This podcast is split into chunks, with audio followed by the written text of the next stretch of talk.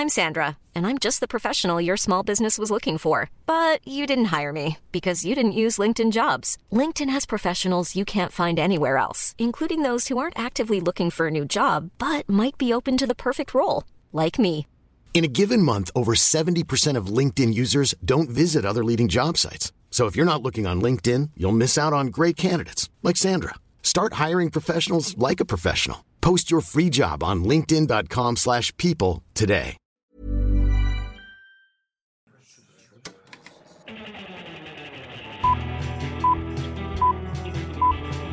Saca el fanboy que tienes dentro.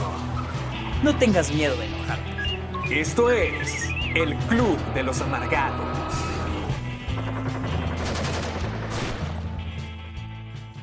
¿Será esto un milagro de la magia navideña? ¿Será esto un episodio más? No, Sara, no te enojes, no te enojes. ¿Será esto un episodio más de El Club de los Amargados? O es todo un sueño. Estamos viviendo en una, época, donde hay muchos sueños ocurriendo. Sí, mucha nostalgia. De, de hecho, la nostalgia, los sueños, todo lo que siempre nos quejábamos en el Club de los Amargados es exactamente la razón por la que estamos aquí otra vez. Así es. Lo mismo por lo que te quejaste de Ay. Ghostbusters Ah, Afterlife. ¿Viste mi video?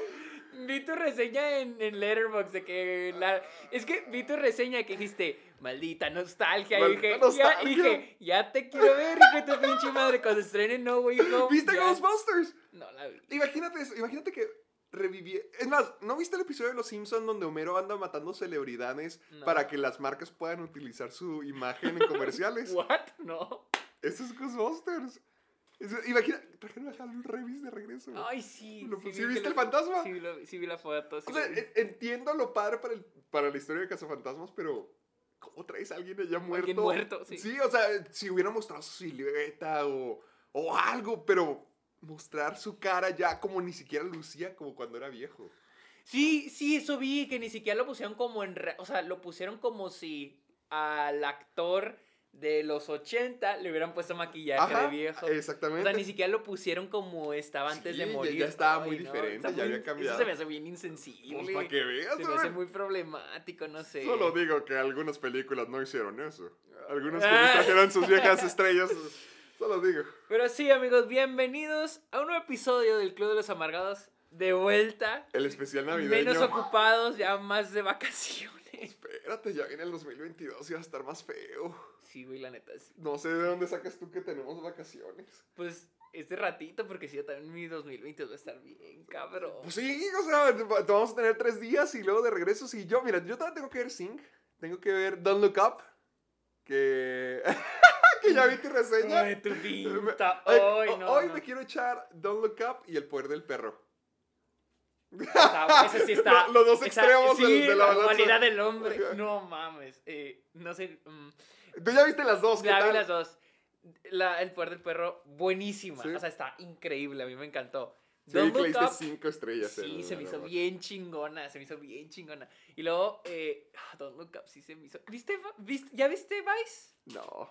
Y va y se es que- mil millones de veces más que. ¿Cómo se llama? The Big Short. The Big Short. Es que, So- ay, es que Look Up se me hace esas películas súper pretenciosas, nefastas, como que se quiere hacer el inteligente, el director se está queriendo hacer el inteligente y quiere decir de que sí, estamos mal, yo digo que tenemos que ser así, o sea, como que el mensaje está muy en la cara. Pero toda la película es del, del calentamiento global.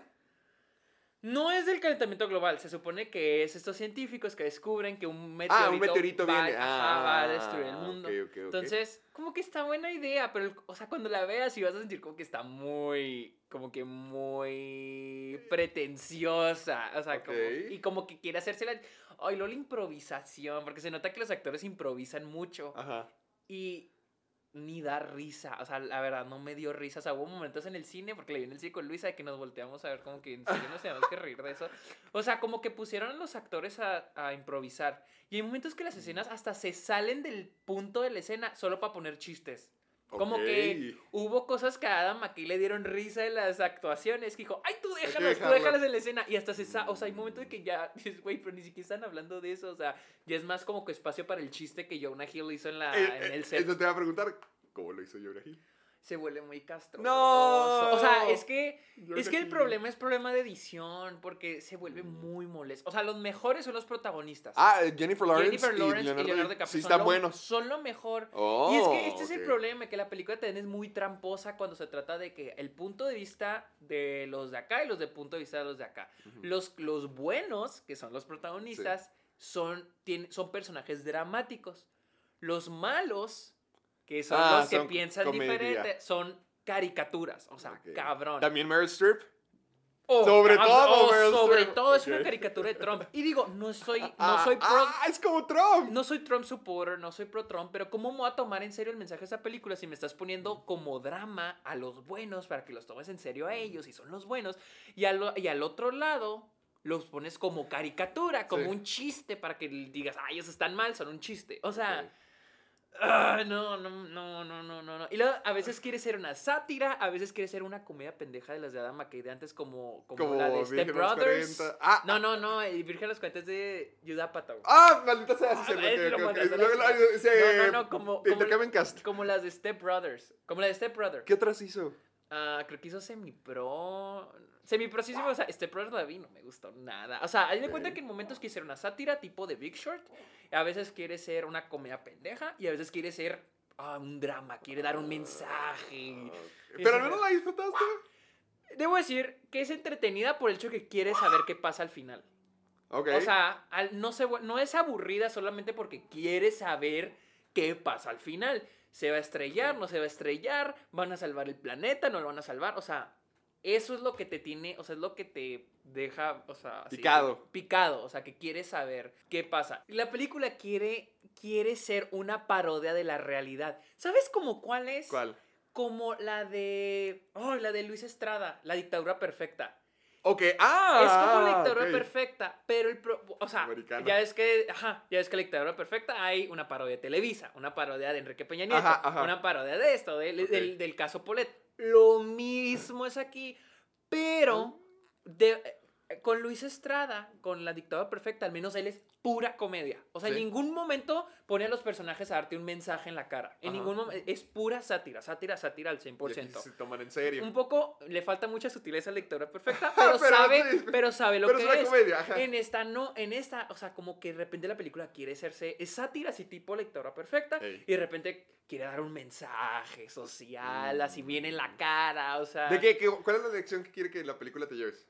Como que que ¿Cuál es la lección que quieren que te lleves? ¿Cuál es el mensaje? que que el final se me hace bueno y haz de cuenta que es el mensaje de que hay muchos mensajes, pero el que medio me gustó fue el de que eh, disfrutar las cosas pequeñas de la vida, ¿no? ¡Ah, caray! ok, No Sí, esperaba ¿no? que fuera el mismo mensaje que Pero haz de cuenta que el final, ajá, ándale, mismo mensaje de Soul, Ajá. pero el final de la película dices, bueno, tiene un muy buen final para todos, o sea, el- para todas las mamás que pusieron tiene un buen final. De repente escena post créditos ¿Tiene una escena pues Tiene una escena post créditos o a la mitad de los créditos Aquí viene que el te echa, te echa a perder. Todo. Te echa a perder el final, porque al final dices, ah, bueno, o sea, está bien. Y luego de repente te ponen una escena post créditos nada más de chiste, es un chiste, es una es un gag, un para Pero con contraproduce todo lo que ya vimos. Pues a mí sí, porque digo, bueno, al menos tuvieron un buen final. Y de repente la escena post créditos te quedas, ¿es en serio? O sea, es nada más es un chiste, o sea, es una escena post créditos. ¿Pero De- afecta feo la película? Ay, ¿O a ti fue como que... A mí, a mí me afectó porque ya de por sí la película ya está como que ya acabate y luego de repente tiene el final ese y digo, ay, bueno, como quiera. me gustó el final. Y luego de repente aca- acaban con eso como en plan broma, en plan chiste, en plan, eh, jeje, mira, mira Mira. qué chistoso. Que dices, ay, no, o sea, no me la arruinó por completo, porque igual digo, bueno, tuvo un buen final, pero dale esa escena, pues créditos, como que, güey, seas mamón, o sea, no. No, yo gracias. ahorita la tengo que ver, así que no... Todavía está la expectativa. Pero la- el poder del poder del sí perro. está bien bueno. Es- Escuché... eh, Bueno, vi que Benny Cumberbatch está en la lista de mejores villanos del 2021. Y es que lo que me gusta mucho es de que no hay buenos ni malos. O sea, es de que Benedict Cumberbatch lo, haces que te caiga mal. Por ejemplo, la vio mi mamá y le gustó mucho. Ah, ya. esperaba que- ajá, ¿Es una película lenta? sí es lenta. Sí es Ah, lenta. Por eso me sorprendió que mi mamá la haya visto y le haya Sí, gustado mucho. Sí es una película lenta. Y, pero está bien interesante porque sí, Benedict Cumberbatch sí es como un Es que no me gusta decirle villano, porque volvemos a eso de el bueno y el malo. Simplemente es una persona, es un ser humano, o sea, y tiene sus cosas buenas y tiene sus cosas malas. O sea, lo, lo- como que lo comprendes, vas comprendiendo al personaje mientras avanza la película. Vas comprendiendo por qué él es así. Obviamente al principio no te cae bien, o sea, es un cretino, pero no es, no quiero villano, no quiero decir, ah, es el villano de la villano. Pero, no, Benedict Cumberbatch también sí es muy bueno, actúa muy bien, actúa muy Ah. Ya como se va a acabar el año, quiero aprovechar para ver todas las películas Sí, así. esa- Bueno, mira, me falta. Poder del Perro, Ajá. Titán, Annette. Ok. Ah, neta, está muy buena. A mí sí me gustó, hay gente que no le ha Annette. encantado, pero a mí- sí me Yo sí gustó la que la, la- padre, tengo muchas ganas de ver. A lo mejor The Last Duel, pero no The sé. Last of Us. ¡Ay, sí lo tienes que Sí está, ver! sí Está- a mí me encantó, a mí me encantó. No tenía nada de ganas de verla. O sea, como que el tono de la Sí, película. o sea, sé que también es medieval. Sí, que es medieval, ajá, no me gusta. Y cuando la vi dije, wow, está bien ching, está muy buena, está muy ¿Qué otra me falta? De así, de que podrían estar en las mejores del año. Red Rocket. Red Rocket, a mí, yo amé Red, Red Rock. Rocket. ¿Es la de la dona? ¿Del- Sí, de la está dona? bien buena, güey. La vi y pues conocí a Sean Baker. ¡Ah! Ah, ¿El director? Al director y hablamos, platicamos con él afuera. ¿De dónde? ¿De la sala? Sí, es que hace cuenta hubo como que un Q&A en Álamo. Entonces, este, yo le pregunté algo, nunca en mi vida había preguntado algo en un Q&A. Ajá, no, sí, yo, nunca había preguntado algo, en un Q&A porque me da como que miedito. O sea, hiciste la fila y todo el micrófono. No, eso es, o sea, siempre te levantas la mano y dije, chingos, vale, voy a levantar la mano. Ajá. Entonces pregunté algo que fue la mejor pregunta. Ah, ya. Mira nomás. Es que hay un momento donde pasa algo y hay un y pasa un tren detrás. y Entonces está bien chingón porque el tren hace mucho ruido y no escuchas lo que los personajes están diciendo. Pero el tren le agrega un plus a la escena y me encantó. Entonces yo le pregunté que si el tren fue un happy accident, porque él dijo que tuvieron muchos happy accidents. Dije que si fue un accidente o si está planeado. Dijo que los dos, que porque cuando llegaron a la locación y vio que había vías del tren ahí, dijo, vamos a agregar esto. Pero que el tren en realidad no era como que ellos pusieron el tren, simplemente están esperando a que el tren pasara. pasara. Entonces Ala. dice que cuando se dieron cuenta que el tren iba a pasar en 20 minutos, hablaron a todos para que se juntaran para grabar la escena. Ah, ya. Y que el, act- el protagonista está en el hotel y tengo que ir por él y así, con toda la pinche historia, cómo lo hicieron. Entonces dije, "Ay, me siento orgulloso de haber preguntado fregón, eso. sí, eso. Y luego salimos y nos pusimos a platicar con él. Y es bien buena Sí, onda. es ¿cómo, ¿cómo se portó? ¿Cómo, Bien chido. ¿Cómo es porque- platicar con un director? e- Es muy chido porque pues te platica cosas que a veces te platican tus maestros. O sea, por ejemplo, nos platicó que con The Florida Project eh, se metió en un problema con el sindicato, que porque un día... Ah, porque le preguntamos que cuál fue más difícil de grabar, The Florida Project o Red Rocket. Porque Red Rocket se grabó durante la pandemia y solo era un crew de 20 personas nada más. Y, pues, Y le preguntamos, Project. ajá, y le preguntamos cuál fue más difícil de grabar. Dijo que Florida Project fue innecesariamente más grande. Mm. Porque, o sea, dijo, era fue innecesariamente más grande porque no necesitamos tanta gente. Y dijo, empezó a platicar. Así él solo empezó a que, no, y luego una vez me metí, un- me metí en un problema con el sindicato porque pues empezó a llover y había un equipo, una cámara así, estaba Ah. mojándose. Entonces yo la agarré porque con los sindicatos tú no puedes agarrar el equipo de los sindicatos. O sea, así de estrictos son. Entonces él la agarró y la puso abajo de una sombrita para que no le diera, para que no le cayera lluvia. Y que al ratito el sindicato lo contactó y se enojaron. ¿Nomás que por haber tocado? Ajá, y dijo, pues es que si se hubiera descompuesto la cámara me lo hubieran cobrado a mí. Y así empezó a contarnos. Entonces, así bien encantados viendo cómo nos platicaba. Ay, ay, pero no- ¿A poco ese es un problema real de que no puedes tocar el equipo del Sí, sindicato? ¡Qué sí, hueva! no. O sea, Y ni entre- para salvarlo. Y entre mismos sindicatos, o sea, por ejemplo, los gaffers no pueden tocar lo de. Digo, los grips no pueden tocar lo de iluminación y los no pueden tocar los efectos especiales. eh, ¿para qué quieres eso? No, ¿Para qué quieres dirigir- Haz- hacer cine? Haz cortos, haz cortos. Así chiquitos. Sí, no, qué hueva. Sí, es estar sí, lidiando con es una eso. chinga, es una chinga. Entonces nos empezó a platicar, pero entonces de que, ah, estamos hablando con este güey. Qué fregón, qué Está- bonito. está muy Malditas ventajas de vivir en Austin. Pero ver Red Rocket está muy buena, está Quiero, muy buena. quiero ver a Rocket y también, ¿cuál pusiste que me llamó la atención? También The Tragedy of Macbeth se estrena en las siguientes Ah, semanas en esa. Pero había, ay, hay una. ¡Ah, Licorice Pizza! ¡Ay, está bien buena! Está muy buena. Sí, muy sí está chida. Me gustó mucho, pero Pero, sí hay decisiones en el guion que te puede sacar de onda. Y no veas el tráiler ya. ¿Sí has visto el tráiler? no, no, o sea, cuando vimos el tráiler, pero ya no Ah, me acuerdo. Nunca más lo veas en tu vida. ¿Por qué? Sí, sí está Porque muy spoiler. Es que, no, es que te vende algo que no es. Mm. O sea, por ejemplo, todos los actores secundarios que, que te marca el tráiler ni si- son cameos. Y es mejor que la veas sin Mm. Digas, ah, y "Ah". digas, ah, no mames, este y me va el otro. Entonces ya no veas ese tráiler. Y, te- y además de que la película no es... Siento que la cuestión del guion o te puede encantar o te puede molestar, porque es como diferentes aventuras. No es una antología, pero es Mm. diferentes aventuras que le pasan a ellos dos. Y a mí me gustó. O sea, como en. Ay, la de los Abdi. No, no, porque la de Good Time. Good Time. No, porque en esa es como que un objetivo. Sin embargo, en esta simplemente son como que aventuras que les va pasando a ellos dos, a Lana chido, Jaime. pa- es que a mí sí, sí se me hizo muy chido, pero no hay como un objetivo, o sea, no hay como que, ah, los personajes buscan Es, esto. es como. El Gran Lebowski. Algo así, algo así, un poco similar a The Ok, Big ya- Lebowski. a mí ya me gusta el Gran Lebowski. así- Ok, así, que bueno, más te No, vale. no, ya, ya se me hizo Sí, chido. ya se, me hace chido ese formato. Ahora, ¿Qué? Las Nine Soho. ¡Ay, ya! Ya pasaron como. No, aquí va, tenemos que te- tener la ti te conversación. encantó. ¿No la he vuelto a ver? Es que yo la vi una vez nada más, yo la vi una vez. yo la vi- Con eso tuve suficiente. No, ah, cállese. Yo, yo- yo la vi una vez. Mi amigo Lalo, que también le encantó, que también decía era la mejor película que he visto en todo el año, la volvió a ver la segunda vez y dijo como que. Está bien, ya no me emocioné tanto como Ah, la primera. le cayó. Sí le cayó. Pero dijo, aún así es cuatro estrellas para mí. Mm. Para, yo no la he vuelto a ver. Pero Ay, a me sigue encantando. A mí me decepcionó. ¿Qué- pero a ver, ¿qué, ¿qué fue? Pues es que todo, o sea, el, el personaje no me gustó. El de. Eloís. Eloís. La- no me gusta su personaje. Este, por ejemplo, el guion. Ay, el guion no me gustó nada, Puedo nada. entenderlo del guion, puedo entenderlo. Por guion. ejemplo, cuando, ah, cuando se nos revela. Spoilers. Cuando se nos revela Chingado. que Jack es malo. O sea, cuando- Eh, Se veía. Sí, se va a venir. No, Sí. no tengo problema con eso. O sea, simplemente cuando se nos revela, ese es el midpoint de la película. Lo que viene después, que es que ve a los fantasmas y que la siguen.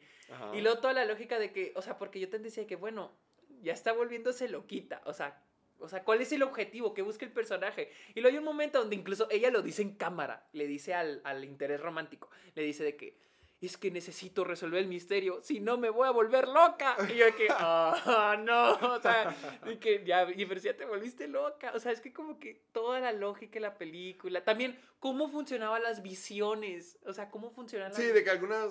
De que. Bueno, o sea, a la película cuando le convenía, o sea, bueno, toda la película se supone que las visiones fueron reales, Ok. excepto cuando la que ve que la matan. Ah, ok, cuando es la metáfora de que se murió su inocencia y Ajá, sus o sea, deseos. por- ajá, o sea, porque ahora esta visión es falsa, porque esta visión es falsa. o sea, la de la muerte. la de la muerte. O sea, porque Sí, todo sí, era verdad sí y porque ahora es sí te- falsa. Bueno, sí, ah, Sí. es, la, es la- Mira, es la magia de. Es la fantasía. Es la fantasía. También, por ejemplo, el, el viejito. Ah, que Terrence Stamp. Me estaba gustando mucho porque me gusta mucho el actor. Terrence Stamp. Dije, por fin has vuelto. Sí. Entonces, al último no fue, no sirvió de nada. Que era el policía. Eh, eh, sirve para malguiarte. Exacto. Para, guiarte en la eh, dirección incorrecta. Eso fue lo que me molestó. Está bien, o ¿Qué sea, sí, crees? enti- sí Sí. entiendo, sí entiendo, pero hay algo muy mágico al meterte en esa película. Para mí sí es meterte en ese mundo de la nostalgia donde te están diciendo que la nostalgia puede ser dañina. Bueno, ¿cuán dañina puede ser la nostalgia con que te obsesionas? ¿Oyeron que la eso? chingada, A ver, a ver, dale. Que- ¿Qué- qué ¿Dijiste voy a eso? No, no, ¿oyeron eso? Que la nostalgia puede Ah, ser dañina. ah, ah, ah, yo pensé que ibas a decir como No, que no, no. no, no, no. Por es que- ejemplo, eh, también algo que me, me encantó, pero jamás lo volvieron a hacer, fue la primera vez que ella entra al mundo. Y luego, por ejemplo, la parte del baile. Ah, ah, ok, ok. No mames. ah, cuando me estaba bailando en Joy. ajá, que están bailando las dos con él, pero como que... Sí, que ya se. Pero. Eso está bien chingón. Pero Eh, la primera vez que va a la fantasía. primera ah, vez, Ah, porque la- es que también hay una fa- la parte donde ya Natalie Joy ya está borracha y ya, Ah, sí, ya sí, sí, No, no, yo digo la primera, primera, primera vez que entra la fantasía y luego que están bailando y que se están turnando. No mames, ese momento se hizo bien chingón y después ya no lo volvieron, o sea, ya nomás era con ponerla en espejos y dije, ay, no. A, a mí se me hizo muy padre eso, lo, los de, lo- lo de los espejos. se A mí también, a mí también, pero siento como que ya fue la manera más fácil para no volver a hacer. Porque siento que la, primera secuencia cuando entra estuvo bien difícil de hacer. O sea, A, a mí siempre se me hizo una locura cada vez que volte- estaba Natalie Joy, volteaba y luego ya era esta Mackenzie. Por ejemplo, la parte donde aparece el policía por primera vez, Ok. se me hizo muy padre. Cuando le dice de que, eh, ¿cuál es tu nombre? Y lo, fulana, ay, qué bonito nombre. Y lo sale otro güey, ¿cuál es tu nombre? Sutana, ay, qué bonito nombre. ¿Te acuerdas de ese momento? Y lo sale el policía. Mm. Ese momento me gustó mucho en cómo estaba editado. Y luego ya cuando, Ah. sale, cuando sale el policía, dije, A mí se me hace que este policía es Terrence Stamp, pero nos quieren hacer creer que Terrence Stamp es Jack. Smith. Y al último, sí, eso fue lo que pasó. Eh, no me molestó. Es que ah, a mí se me hizo padre el sentido de, de toda la reflexión en los espejos la- y el peligro de la nostalgia. Ajá. El, querer escapar de una fantasía siempre. Porque la película... No muchas- lo, no, lo había, no lo he visto de esa forma. Sí, porque es que cada vez que... Si ves la película, los reflejos siempre son muy importantes. En todas las tomas siempre están ahí. O sea, l- la dualidad de estos dos siempre se cuenta a través de esto. Entonces yo siento que Eloise, o. Mackenzie Davis, sí es Mackenzie Davis, ¿no? Creo que sí. Bueno, la Mackenzie Davis, la chica de Old. eh, Ay, me- no sé por qué me caga como. Se me hace muy bonita, pero me caga como habla. Me Sí, molesta es su que, no, es que no combina, porque tú sientes que ya es una mujer de que 20 años. voz. Es que habla. Y, y habla así, no, no le queda la voz. A mí también. o sea, También para el sale- sí le queda, pero Salen de aquí no. Power of the Dog también. ¡Ah! Pero Como por un minuto. No me importa, Y en eso- literal de extra ya casi. está haciendo su carrera.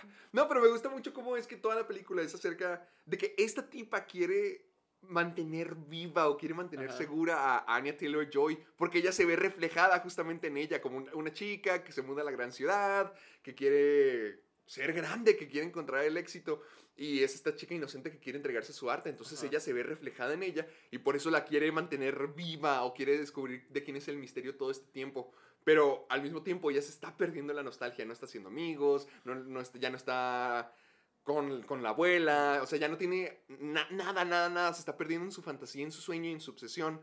Y luego eh, te, ponen, te plantean eso de que quién te puedes convertir cuando ya, cuando te pasa lo que a Anya Taylor Joy, cuando ya te friegan, cuando matan tu sueño, cuando no cumples lo que tú querías, cuando no te conviertes en la persona que tú querías ser. ¿Qué pasa cuando te ves en el espejo Eh, entonces? eh, o sea, es que sí me gusta. No lo había visto tanto como lo estás planteando tú. Y sí está muy padre como Sí. suena así. Sí. Pero, por ejemplo, lo- cómo lo ejecutaron fue lo que no me encantó. Por ejemplo, toda la de las bullies. Ah, ah, ah, se me hizo X. Ay, a mí no, a mí se me hizo como que. ¿Muy molesto? sí, se me hizo molesto. O sea, como que neta. y- O sea, se me hacía caricaturesco, pero. Ajá, está muy Estuvo lo que caricaturesco. tenía que estar. O sea, como- Un amigo, un amigo de mi, de mi clase dijo que la vio, pero él lo vio con como camp. Como caricaturesco. Sí, o sea, Ajá. yo siento que es como que para establecer el tono de que todos son unos cretinos. aquí. Sí, pero tampoco. Hablando de camp, ¿qué pensaste de House of Gucci? No me pareció tan mala como todo el mundo dice. Ay, O sea, se hizo- es te, que- lo- te lo pongo así. Es la novela. Es, Es una novela- telenovela, es una telenovela, güey. Es House of. Gucci versión Televisa. Pero es que Mm, mi problema es que me aburrió. O sea, ¿En serio? A mí no. debo decir, al menos Don't Look Up me, entre- me tuvo, o sea, de que, ok, quiero acabar la película. Sientes que está larga. O sea, sí sientes las que dos horas y media, Pues dos horas veintiséis que dura. Digo, creo que Don't Look Up también está arriba de las dos horas y no me, o sea, no me aburrió, pero es que House of Gucci me pareció aburridísima. Y, al men- y al menos, por ejemplo, Don't Look Up al menos tenía cosas atractivas visualmente. Esta película estaba gris, güey, está gris. O sea, y luego me daba Sí, risa que está cuando... todo chupado. Me, me da risa cuando, la cam- cuando había escenas en blanco y negro.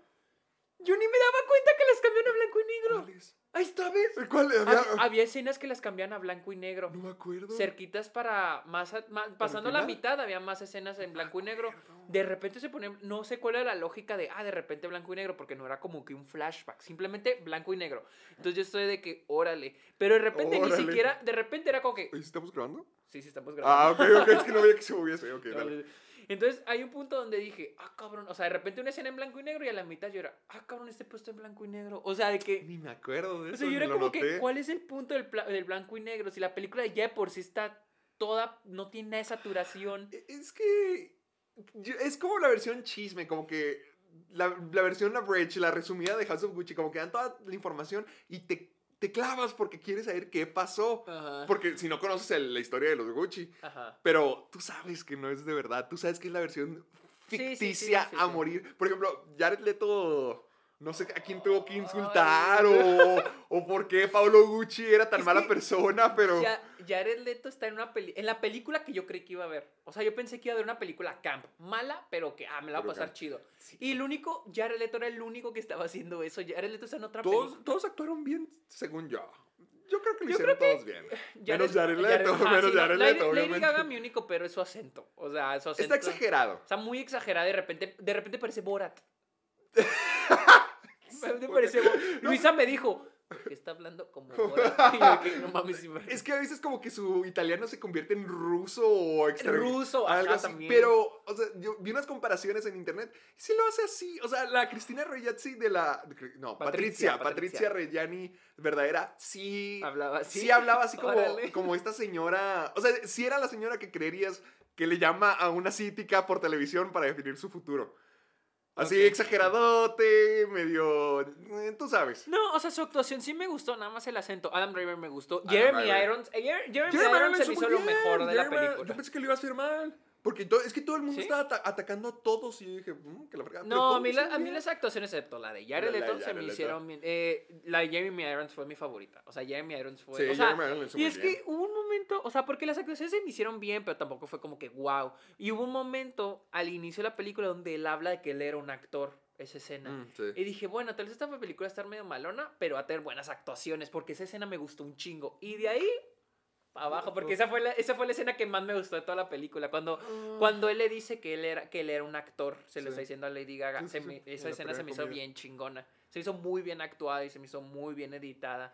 Y ya, de ahí ya valió más. Ya pa' abajo. De ahí para abajo. Mm, No, es que House of Gucci para mí fue un sólido 6. O sea, fue como Un que. sólido ah, 6. sí, es, es como. eh, entendí la historia. Yo estaba metido en el romance de estos dos, pero yo sé que ni lo desarrollaron bien, ni es la historia así. Con... No, y luego como que no sé si la película trata del matrimonio o si de la compañía o Sí, de la relación ándale. con los dos miembros de la familia. Como que tra- es de esas películas que tratan de contarte todo y no te dicen nada. Ay, ¿sabes quién también no me gustó? Al Pacino. Ah, estuvo bien, ¿cómo? ¿Cómo se llama? Que se bien caricaturesco. ¿Paulo? No, ese era el hijo. Ese era el? ¿Alonso? Ah. Bueno, Al Pacino. Chic. No, No, me gustó, Hizo bien, bien. pinche Jared Leto se hizo bien ofensivo, ni siquiera soy italiano, me sentí Sí, ese sí parecía Mario. Ah, ¿Qué? ¿Ya presentamos el programa? sí, vamos a empezar el programa. Dale. Bienvenidos al Club de los Amargados. ¿Cómo lo ¿Cu- presentamos? ¿Cuánto llevamos? ¿Cuánto No llevamos? sé, llevamos como 30 minutos. Mira, es como andar en bicicleta esto. 27 minutos. 27, ah, ¿Cómo- lo cómo normal. presentábamos? Espera, ¿qué, qué- quieres decir qué película? No, pues bueno, primero presentémoslo. Eh, este es el Club de los Amargados, un episodio más, bueno, el episodio navideño del Club de los Amargados. Bueno, ni siquiera estamos hablando de na- cosas siquiera vamos a hablar de Bueno, Navidad. es el milagro navideño. Era- es el episodio Milagro Navideño Arácnido ah, de El Club de los, Amargados. Amargados. Ese programa donde semana tras semana Alfredo, Alfredo, me quedé con el, el House of Gucci. Se, se llamaba Alfredo, ¿no? O Alonso. Alfredo Alonso, ¿quién es? No, no, No, sé. el, el, Al Pacino, El Al. Pacino. O, o me quedé con el Al. Bueno, aquí está. Que donde semana tras semana me junto con Sergio Muñoz para poder platicar. Ya lo estoy presentando como leyendas legendarias. Aldo, Aldo, ¿ves? Te dije que se iba con Al algo. te tengo que tener ahí. ¿Qué? ¿Viste Zodiac? ¡Sí! Espera. Semana tras semana hablamos de cine, películas, eh, rumores, noticias, trailers, todo, todo, todo lo que tenga que ver con el mundo del cine. Aquí estamos de regreso. Y con ustedes les presento al perdido, a- al que esperando media hora fuera de mi casa por accidente porque seguía dormido. Él es Sergio Muñoz. Y yo aquí les presento al dormilón que me dejó fuera de su casa. Se me fue totalmente. Héctor Portillo. Gracias, hola. Y recuerden escucharnos en Spotify y Apple Podcast y usa el hashtag Soy Amargado. Ahí está, ya me acordé. Ah, el ¿quedó? hashtag Soy Amargado en redes sociales para ver sus preguntas, sus memes, sus historias y todo lo que nos tengan que platicar en redes sociales. Usa el hashtag. Soy Amargado. Héctor vio Zodiac. Vi Dime. Zodiac después de tanto de que tú me fin, fregaste. Ah, te voy a contar cómo fue mi timeline. Ok, ok, ok, porque dije, ay, tengo que limpiar mi casa, ¿qué voy a escuchar?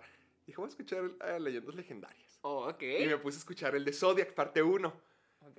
Entonces sí fue como que, ah, caray, estuvo bueno. Y luego escuché parte 2 y dije, ah, caray, estuvo más bueno aún. Parte 3. Y luego ya dice Badía que mucho se presenta en la película y que la película sí está muy buena. Yo ya sabía que estaba muy buena porque tú me lo habías La dicho. mejor, la mejor de David Fincher. Tú ya me lo habías dicho. Sí. eh, yo, acuérdate que a mi exnovia Mariana se la recomendé sin haberla visto. Ah, sí, cierto. que ella Sí, la había visto y dije, historia. no, la escena del, del sótano.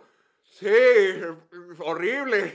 Entonces ya había sido mucho tiempo de que no la había visto. Y dije, ya, ya, ya me siento muy interesado, ya tengo que ver esta película. Y dije, la voy a ver. Sobre todo porque pensé que estaba más larga, pensé que duraba tres horas. Es que creo que hay un corte de tres horas. Yo sí la- me lo hubiera echado. Me lo hubiera echado fácil, fácil. Porque vi Zodiac y se me pasó así. No quería que se, calle- que se acabara. Todo lo que escuché en el podcast de Badía está ahí. O sea, todo, todo lo que probablemente esté en el libro de Robert Graysmith, De Grace ajá. probablemente esté en la película. La quiero ver otra vez. Y, y no, está bien fregona. Bien Está, chingona, muy, muy está bien Y me chingona. gusta cómo muestran al asesino del zodiaco sin mostrártelo jamás. Ajá, sí. Nunca, nunca te lo muestran. Y claramente dicen quién pudo haber ¿Quién pudo sido. haber sido? Ajá. Pero aún así está la duda. Y luego el final, güey, el final, cuando está en el aeropuerto, está bien chingón. ¿Era en el aeropuerto que no se metió como en una ferretería o algo así? No, sí, pero después en el aeropuerto cuando al primer, al primer, a la primera víctima que ¡Ah! sobrevivió, entonces lo detienen en el aeropuerto y, y le dice, no mames, güey, se pone la piel Sí, chinita ese momento, está este bien, hombre. está bien chinga. Sí. Dice es- del, del 1 al 10, ¿quién cree? Dice un 8. Esta es la persona que... Ah, pero no dijo, dicen un "Esta es la- 10, eh", no dicen Dice 10. un 8, dijo, estoy casi seguro que esta fue la persona que, que nos atacó el, ¿qué? El 4 de julio de el- de qué 1960 y pasó. pico. Y yo, no mames, ah", ahí pongan la, la- el video de los güeyes de la sala de cine reaccionando a Spider-Man. Así soy yo reaccionando en ese momento en sobre. La, la escena de John Carroll Lynch cuando lo están in- Es entrevistando. un buen actor él. Sí. Muy buen Y- actor. Y, y toda, la, toda esa secuencia está. No sé, se me hizo muy escalofriante porque inmediatamente cuando llega la policía se pone en modo diva, en modo. ¿En, en qué momento? Cuando está, trabajando. trabajo, en el cuando trabajo. está en el trabajo. ¡Ota! lo- esa escena está bien chingona. Sí, o sea, de que inmediatamente está de ¿qué pasó? ¿Qué Pero, pasó? ¿te has fijado cómo están los cortes? ¿Cómo está editada? Cuando la toma del reloj y luego el detective que se le queda viendo al reloj y luego la toma de él. O sea, está Sí, bien Como que te dicen mucho de cómo se sienten ellos a través de la Sí. cinematografía. Y luego se me hace bien, muy bien fluida, porque la película primero inicia enfocándose con los, con los policías. No, luego- comienza con los adolescentes. no, no, no, no, no, Ah, pero en sí, después el- de la escena- en- en sí por sí, actos. ya, o sea, ya, primero se enfoca con la policía. Ah, y y luego un poquito Robert los sí, periodistas. cierto, sí, y luego la segunda mitad ya se empieza a enfocar con Robert Graysmith. Y luego vas, vas cómo se va deteriorando los otros, por ejemplo, el personaje de Robert Downey Jr. o el personaje de Mark Ruffalo y cómo Graysmith sigue la investigación. O sea, se me hace, o sea, siento que es una película que si me lo hubieran mostrado en papel, siento que es una película súper complicada de hacer. Pero, Pero, se hizo. verga, cómo está. ¿Qué le pasó al personaje de Robert Downey Jr.? ¿Por qué se fue deteriorando? Porque pues, se hizo alcohólico. Sí, creo que sí se hace alcohólico el güey. Mm. Eso es lo que le Eh, pasa. eh, ¿sabes? Estaba pensando como que, ah, mira, Robert Downey Jr., cómo lo ponían en papeles así. Haciéndose, haciéndole de él mismo. Sí, ¿no? sí, pues como que lo tenían muy encapsulado en ese... Pues también Iron Man siento que No, es, es, que, como. es, es que exactamente, porque yo pensaba que Tony Stark es el mismo personaje versión PG superhéroe. Sí. Y Ajá. dije, mira, sí. pues como que también Robert Downey Jr. es un character actor. Así de personajes borrachos, eh, sarcásticos. Sarcásticos. En The Church el juez también es. En el juez también es más o menos igual. Quiero ver Kiss Kiss Bang Bang a ver qué tal está. Esa no la he visto con Val Kilmer. Con Val Kilmer. Ay, qué bueno que te gustó. Está bien chingón. No, es- está buenísima, me encanta. Sí. Quiero ver más películas de asesinos seriales, ¿no te sabes más? Porque de hecho te iba a mandar un mensaje mientras ¿Has que visto estaba viendo. Seven? No, no lo he visto. Ya tienes otra también que me ha ver, Está bien buena. Te iba, te iba a mandar un mensaje para preguntarte si veía Manhunter. Mm, La, de, la, La- la, serie. la serie. Sí, deberías verla. Es que no, no, no sé si vaya a tener un final ya sacado, pero sí deberías verla. Está muy chida. No, sí me gustó. Ten- Tengo ahorita mi etapa de asesinos seriales y quiero darle. Sí, eh, ah, es que sobria, es que me iniciaste con una bien alta. Pero ve Seven, Seven también está muy buena y es de David Fincher. Es que-. Es que me gusta ver las películas de- basadas en asesinos reales. O sea, sí voy a ver Seven, pero por ejemplo Monster, Zodiac. Mm, no he visto Monster. Quiero ver, quería ver la de mi amigo Jeffrey Dahmer, pero... ah, Ay, no, antoja. ahórratela. ¿Ya, ¿Ya la viste? La vi en el cine ¿Y qué tal? salió. ¿No? Está buena. Es como los orígenes. O Sí. sea, no hay investigación, no hay nada, nada más él. Y está muy, no sé, es, no sé, muy se me hizo muy aburrida. Aburrida. Muy de hueva. La que, la que yo vi fue la, la mano de Dios. Ni Está en idea. Netflix de So- So- Sorrentino, que se llama el director. Eh, no me gustó. He visto mucha gente que la ha lavado por ¿Qué? festivales ¿Qué es? de ¿Es cine. nueva? Es nueva. Y es- es estuve en festivales de cine así, pero no me gustó, la neta. O sea, es como de esas películas donde no digo que es una mala película, simplemente es el estilo del director, no me gusta. Como cuando digo Pedro Almodóvar, que no soy fan de Pedro Ah, Almodóvar. ok, sí te entiendo. No, no me encantó y se me hizo muy larga. La vi con mis papás y no la vean con sus papás. Ah, ah, esas películas de que... Mm, Ay, y- ¿qué onda? Sí, ándale. Y luego de repente, o sea, se me hizo. No, espero no haya fans ofendidos del director aquí, pero se No, me hizo no medio. mi- se me hizo un poco misógina. O sea, Misógina. por cómo retratan a las mujeres. O sea, me gustaría saber la opinión de una mujer sobre esta película, porque las mujeres se las. Por ejemplo, la, la, la tía, la tía la ponen como la tía que, que tiene un problema mental, se desnuda enfrente de todos y le gusta y le tira la onda al protagonista. Y luego, la mamá, a la mamá, se- la mamá se da cuenta que el esposo le pone el cuerno, pero no hace nada. Y luego hay otra persona viejita que, o sea, como parece fantasía del director, o supuestamente es como que las experiencias del director. Hay una señora que, que literal le pide al protagonista que se acueste con ella. Es una señora ya grande. Ah, ¿Todo esto qué trata la película? Pues es que se trata es? de un chavito que está esperando de que digan si Maradona va a ir a... ok. Sí, yo sé, yo sé, que si Maradona va a jugar con Nápoles, porque él es niño de chavitos de Nápoles. Pero van pasándole muchas cosas, o sea, no sé. Y luego, no sé si fue la traducción, pero como que sentía que era la película que intentaba ser chistosa, pero a mí no me causaba gracia. Siento que es por la traducción de los subtítulos, porque no, no en realidad no, no, Ah, o sea, está en italiano. Sí, sí, ajá, es Ah, italiana. ok. Entonces, no, no, o sea, literal no me causaba risa, pero sí sentía como que la película intentaba Dar risa. dar risa.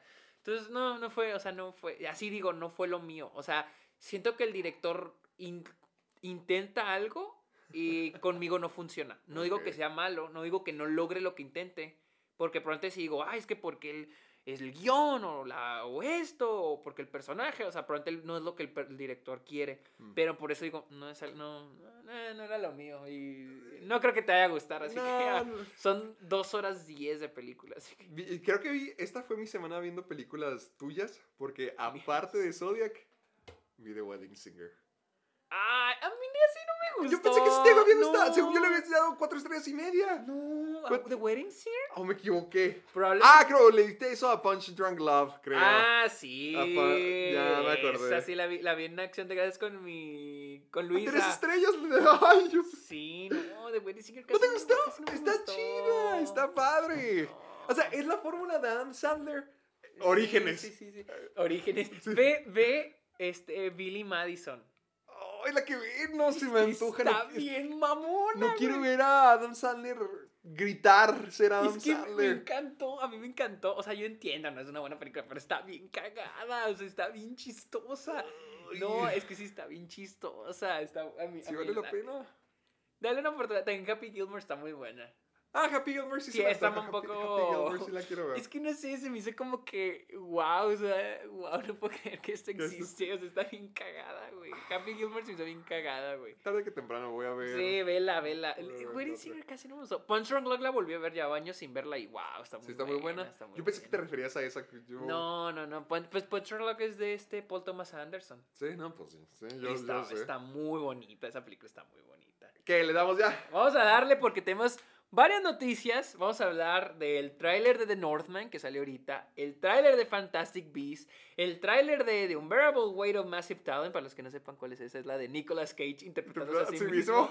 También vamos a hablar de Mucho Harry Potter. mucho Harry Potter y vamos a hablar de Spider-Man No Way Ah, Home. sí, va a ser la razón por la que estamos aquí. Así que vamos a ver, vamos a empezar. Vámonos con- rápido. Hace ya unas, pues hace meses, hablamos de esta noticia, de esta película Sigo igual de emocionado que cuando la dijiste. de esa película donde Nicolas Cage se interpreta a sí mismo, donde se supone que un fanático ¿Quién lo era- acosa. ¿Quién era el fanático? Este Pedro Pascal. ¡Ah, sí! sí, Dale, dale, dale. Espera, si ¿no suena? A Tu, ver, tu compu no está en mute. aquí, hijo. A ver, deja. ¡Oh, ya sé por qué! Dejamos salir en el celular. ¿Por qué? Porque está saliendo, creo que sale out por aquí, no tengo audífonos. Ay, no, no puedes. Ah, bueno, está bien. Vamos a buscarlo. Está bien, está, bien. Wait up. O Massive, Six- Talent. Ok, Massive aquí lo tengo en el... Bueno, mo- Ok. Nicolas Cage es Nick Cage. Ok, se ve más como una comedia de lo que yo esperaba. They love having me there. You owe them six hundred thousand dollars. Okay, I'm gonna deal with all that, but I'm gonna get this next roll. And when I do, all of that changes. Then I'm back. Not that you went anywhere. Ok. Nicholas Cage, oh my God. Love you. he was so good in The Rock. What about Garnet? ¿Quién dirige? Have you No seen sé, Crude ahorita Two? veo. 44 years old. Why would I see Crudes too? I've seen Face Off and Con Air. What's it about? You head to southern Spain and you attend a wealthy. No esperaba que se hubiera como una comedia comedia. Yo pensé que iba a ser algo más sombrío. drama. It's a million bucks, Nick. I'll take it. The guy it's that this house, what's his name? Javi. Yeah, Javi. Mr. Cage. Excuse me, is Javi going to want me to, uh, you know, I'm not sure I understand. look, if Javi... I am Javi.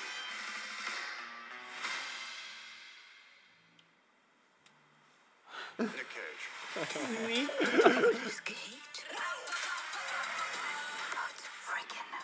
¿Qué mamá es esta? Is this supposed to be me?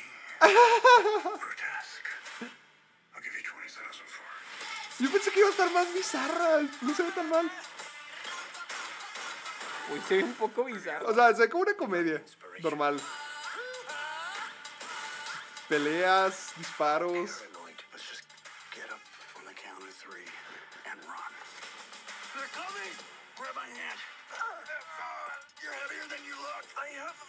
Qué mierda.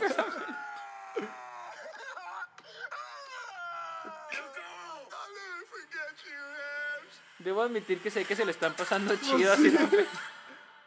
Ay, no. Mr. Cage? It turns out we could have just walked around. Ay, qué. Se ve bien culera, pero la quiero ver. Es que ya yo me la estoy imaginando como el fanático de Fred Durst. ¿Cómo cuál? La de John Travolta. La del fanático.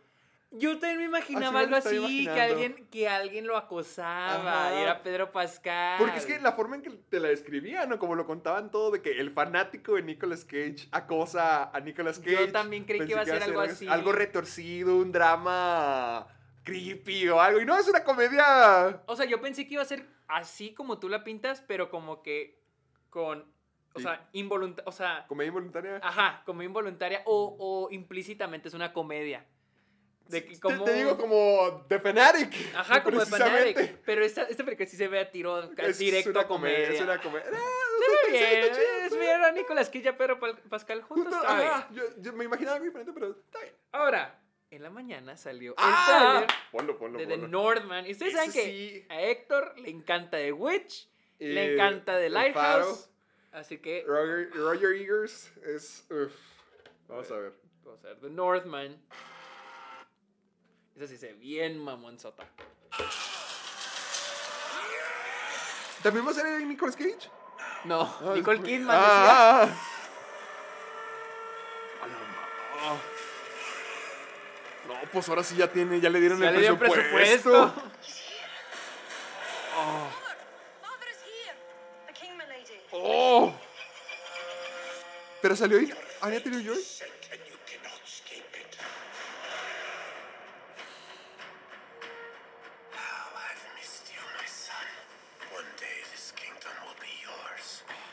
you, father. My king. Wow. Sí, le dan un chingo de presupuesto. Sí, ahora sí le. ¡Oh! Hasta va a tener escenas de pelea. A la, a la The Revenant.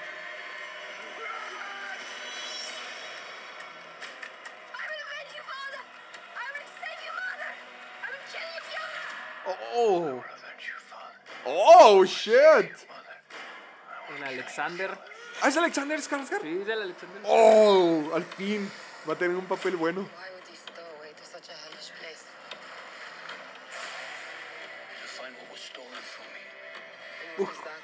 Ahí está, ahí está. Anya Taylor Joy.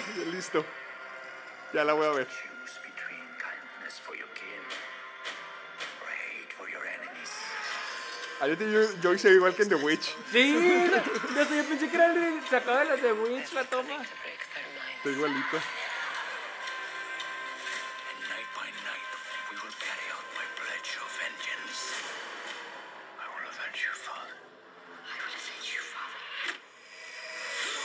Esto se ve bien mamá. Sí, la, la verdad sí.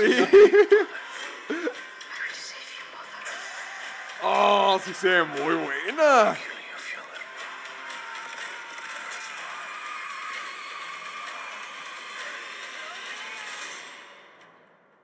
Nicole Kidman, Chris Bang, Taylor-Joy, Ethan Hawke, el rey. Bjork.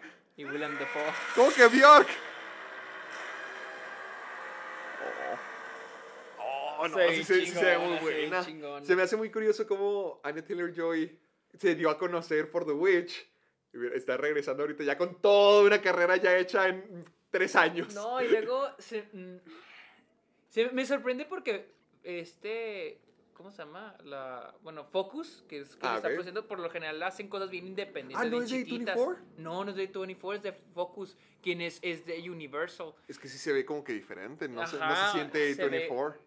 Se ve más presupuesto. Ajá. se- Ah. ¿Qué? Ah, no, era, no era- mi celular, era mi celular. O sea, sí se ve muchísimo más O presupuesto. sea, se en siente más madre. como la, una historia típica de venganza que... Es que se, se parece a- Parece The Revenant. Luce como Sí, The- Revenant. Y- Revenant. Pero se ve muy bien. No, porque porque de, la- de Lighthouse, incluso de Lighthouse la ves y sientes que, o sea, hay poco presupuesto. O Son sea, dos como- tipos en una locación Ajá, solamente. exactamente. Y cómo está filmada, o sea, no ves tanta cosa. Y en esta sí ves, o sea, de que la pinche cámara se mueve 360, ves Sí, todos o sea, se- pinches... se ve más como que ya película de estudio. Ajá, wide pinches ángulos bien amplios, puedes ver más Sí, cosas. todos los sets, en, en sets, los llamas, los- extras. sí, sí, sí, ¿no? O sea, sí se ve muy. A, a ver, ¿cómo le...? La neta, qué bueno que le dieron un chingo de presupuesto para que haga su película. Supongo que es el sueño de todo director, ¿no? Y hacer tu propia película. Se ve, porque que- sí, no se ve como que, ah, ya se metió a un estudio, no, ve Ajá. como, ay, ay, Aún no se me olvida porque cuando estaba en Nueva York fui a una plática con él. Ah, Y, ya. ajá, y él dijo que le habían preguntado, o sea, que si él nunca había que si había recibido propuesta para dirigir una película Mayor. mayor, un blockbuster. Dijo que sí, o sea, dijo to- todos, dijo, todos reciben, ta- todos, o sea, nunca dijo dijo cuál? nombre, nunca dijo cuál, dijo, pero todos los, los directores independientes terminan recibiendo una llamada donde los invitan a producir, digo, a dirigir una película de, gigante. Ya sea, yo me imagino, de Marvel, Star Wars, Disney. DC. Eh, ajá, Disney, pues está como este David Lowry, el de The Green Knight, A Ghost Story, que ¿Qué- qué dirigió? Pete, eh, Pete Dragon. Ay, sí, Disney. cierto, qué raro. Y de ahí sacó el dinero para hacer A Ghost Story. Ah, oh, mira, ok, ok. O Ryan Johnson, que hizo The Last, eh, The Last Jedi. Last The Jedi, y lo hizo hizo Knives Out, Out. o sí, sea, cool. que ya había hecho otras, ya había hecho Looper, pero pues con Ah. The Last Jedi yo creo que sacó también el dinero para hacer Knives Out. Entonces, por un lado digo que chido, Sí, o sea, no, que puedan por- sacar por la mí, lana sí. y... Y que sea la película que él puede hacer. Esta película se ve bien chingón y sale Sí. en abril. Ya sale en abril. Ah, ya, falta bien poquito, que desgraciadamente ya falta bien poquito. Y hablando de obras maestras. Ah, De lo que estábamos hablando antes de grabar Ahorita Sergio y Héctor y yo. estamos hablando de Harry Potter y los... Secretos. Los secretos de Los secretos de Dumbledore. A ver, ahora sí vamos a saber su contraseña del celular. Ah, ¿lo vamos a ver otra vez? ¿Quieres verlo? ¿Tú quieres verlo? Vamos a verlo, Va. porque lo vi una vez y lo vi. Ahora lo podemos comentar. Lo vi mientras estaba comprando el mandado y literal nomás estaba sin. sin- Yo lo vi en el baño, así que podemos. Como merece. como donde merece A estar. ver, eh, Secrets. Lo podemos of comentar. Dumbledore. Ok. Porque. Bueno, da- dale. Ahí lo a comentamos. ver, vamos a ver. Oh, Howard. If you listen carefully enough, La única vez en la historia. Ah, caray, ¿qué? Whispers to you. Es Ah, un de la ah, de ok, ok. Dumbledore en otra de de Harry Potter. That would be my brother. Eh. Es que este tráiler sí me gustó, ¿sabes? Sí me gustó mucho, pero. ¡Uh, Matt! Matt Mikkelsen. Adiós, Johnny Depp. Yo pensé que se iba a ver como Johnny Depp. O sea, que Johnny Depp era el que dijo, ponme risa- Qué bigote. risa que, lo, que es Matt Mikkelsen Siendo como o sea, ya, ya- ya Sí. es suficiente. Está bien, está bien. ¿Tú esperabas que lo raparan de los lados y le No, pusieran no. O sea, sí esperé que le iban a hacer unos cambiecitos, pero yo sí me imaginé. bigote tan siquiera. Yo sí me imaginé que iba a ser, eh, o sea, que le iban a poner Matt Mikkelsen como Matt Mikkelsen. Tal vez un poquito más pálido, más. ¿Tiene los dos ojos? A ver, vamos a ver, aquí le regresé. ¿Se ve normal? ¿O Se sea, ve tiene? normal, nomás tiene mucho el cabello gris. O sea, le quitaron todo lo que era Johnny Depp. Ay, eso es lo que me caga. ¿Qué? De que el trailer se va viendo bien y de repente Eddie Redmayne. eh, Recordarnos de que, ah, sí es Fantastic Beasts. Como que está muy. Ya de Ya está muy sobra. extra, como que lo están. no, eh, oh, ah, me gusta mucho él y su actuación. En su primera película. Pero- Pero ya el personaje ya no. Es que igual que Kowalski y. ¿Cómo se llama? Ese es, mi eh, ese es mi problema con este tráiler. De que de repente empiezan a salir y es como que, güey, ¿qué hacen en esta película? Ya no, ya no es Animales Fantásticos, debe ser Los Secretos de Es que esa película como que ya no sabe qué ser, o sea, no sé si ser Fantastic Beasts o enfocarse en Dumbledore, que es lo que yo de- pienso Siento que, que es lo que, y siento que es lo que quieren, porque mira, los crímenes de Grindelwald, los secretos de Dumbledore, claramente saben dónde está la historia para la Y la, buena historia, grande. porque ya, ya, ¿para qué quieres a...? A Newt, Ajá. ajá. Vamos a seguir viendo esta madre. Está Newt. Su chingadera esa verde. This is the team that's gonna take down the most dangerous wizard in O the sea, ¿qué hacen estos personajes Sí, aquí? de, de hecho Kowalski desde la segunda película era como Ya que ah, también Queenie, como que hay muchas tramas. Por ejemplo, eh, ese tipo, quién sabe quién era. Ajá.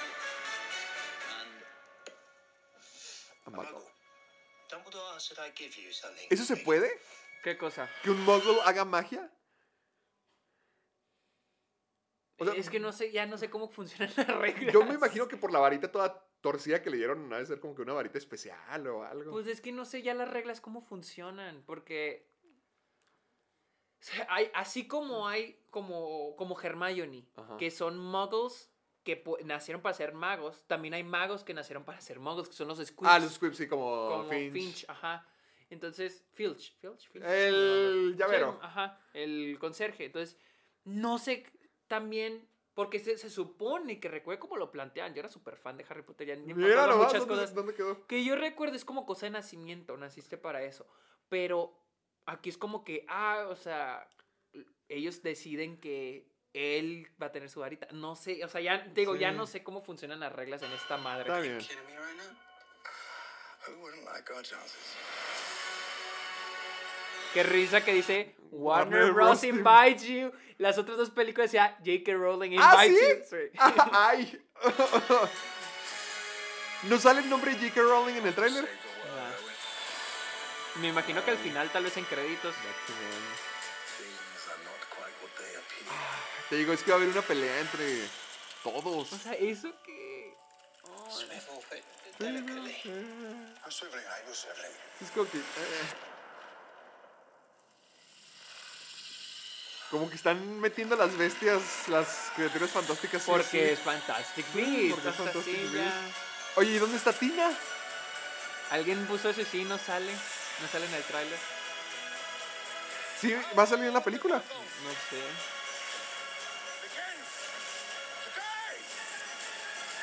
Los efectos especiales se ven muy bien. Para ¿Sí? ser un tráiler se ven muy bien, pero... Pero, pues ya con Harry Potter yo espero que sea más que efectos. Correct. Three points to Hufflepuff. La única vez que ha ocurrido eso. ¿No sale J.K. Rowling o algo? A ver.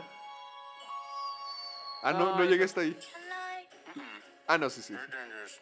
It's very powerful. If it got in the wrong hands, you know, mess you up. Where did you get it? Look out for Christmas. No, no hay Ni, créditos ni para sale nadie. J.K. Potter, Ah, Rowling ya sacaba de su propia creación. Siento que, o sea, como que la película quiere ser, ok, quiere ser Fantastic Beasts, quiere tener a Newt, quiere tener al, al Al Squad, cast, ajá. ajá, y luego de repente quiere ser, porque de repente sientes que Jude Law es el protagonista, sientes Sí. que Dumbledore es el protagonista a veces, y luego de repente, ah, esperen, somos Harry Potter, aquí van un chingo de referencias a Harry Potter, entonces como que, ay, se me hace muy... O sea, yo, yo ya sentí como que esta sí va a estar chida, porque el tráiler sí me gustó, pero al mismo tiempo traigo todo lo anterior. Es que ese es el problema. Es que mi cosa es, ojalá esté buena, pero ¿cómo van a vivir con todas las mamadas en la segunda Es- ¿sabes? película? El problema es la segunda, porque la primera como quiera y se salvan, pero la segunda... Pero también es que digo, ok, puede ser algo bueno, pero siguen, en el tráiler siguen poniendo al Newt y a todo el squad ese de Fantastic Beasts. ¿Qué van a hacer en esta película? ¿Qué, ha- qué, cuál es? Porque, por ejemplo, si la primera película hubieran terminado la historia de Kowalski y Queenie, de cuando se reencuentran en, en- en la panadería y que lo Ajá. dejaran así abierto de que, ¿qué pasó?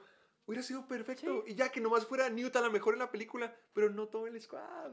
No, siento que a Newt tampoco. Tampoco. O sea, es que Newt ya se me hace muy extra. Por ejemplo, este tipo, el que es de una familia, descendiente de una familia Ay, poderosa. este también. ¿Quién este- es él? Ya- ya se me olvidó. O sea, sé que sale en la segunda, este, pero- ¿Cómo se llama? Este. Es Miller.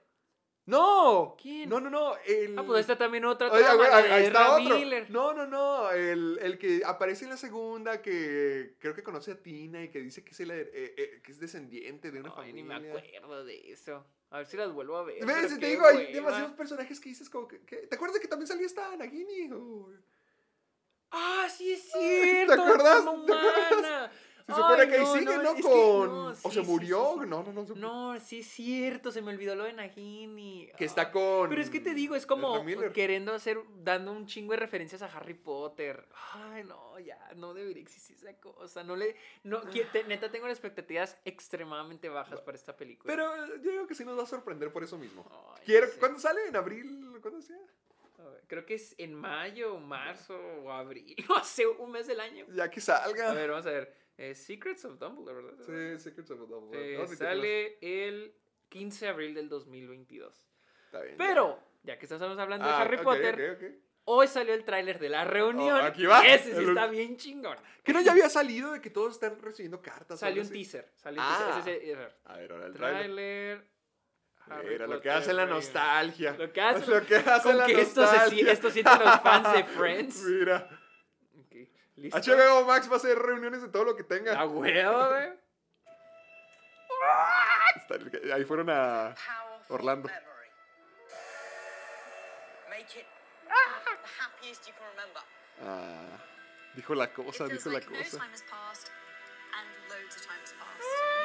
Ah, o sea, si se van a reencontrar ellos. Just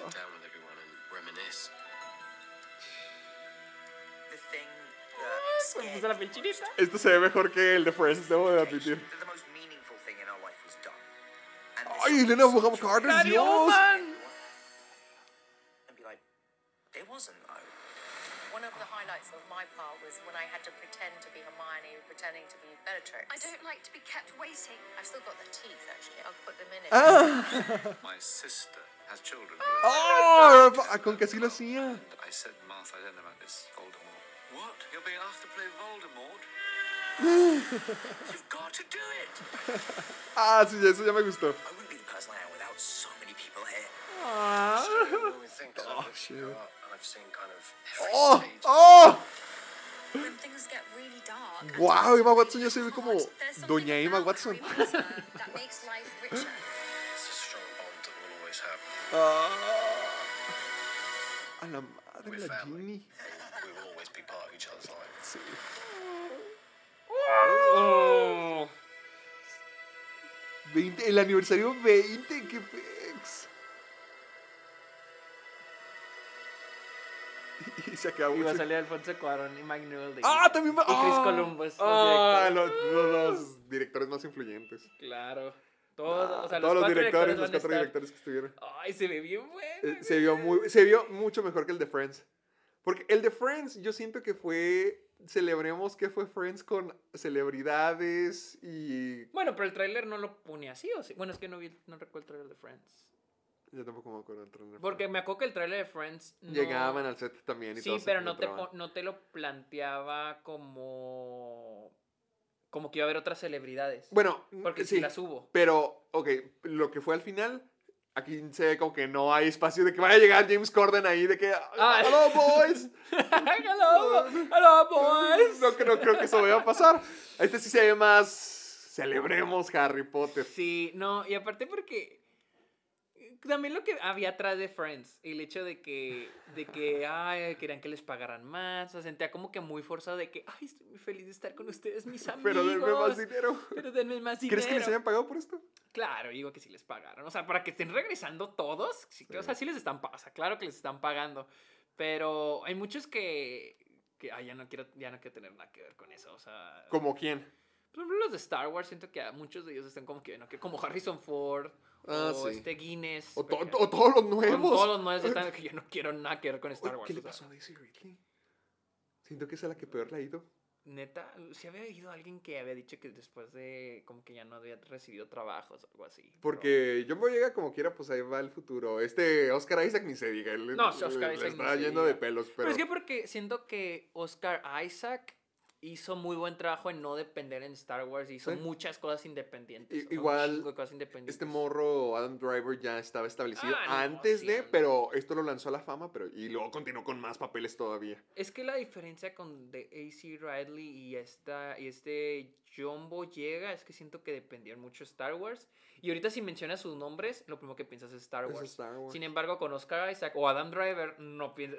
Dices No, Adam Driver y no. O sea, te vienen un chingo Hasta de películas. pienso más tu en cabeza. Dune Que, que en Star Por, Wars. es- o por ejemplo, Oscar Isaac. Piensas en- te dicen Oscar Isaac o Adam Driver y piensas en un chingo de películas, no Ajá. piensas en una específica. Y con John Boyega yo sí pienso en Star Wars. Pero también te acuerdas que habían dicho lo de John Boyega que creo que difamó Star Wars o qué, qué está diciendo de que a, lo mejor Pues está de que arriesgando de que, que, ya no, no, pues decía que, que eran racistas. eran un poco racista, ajá.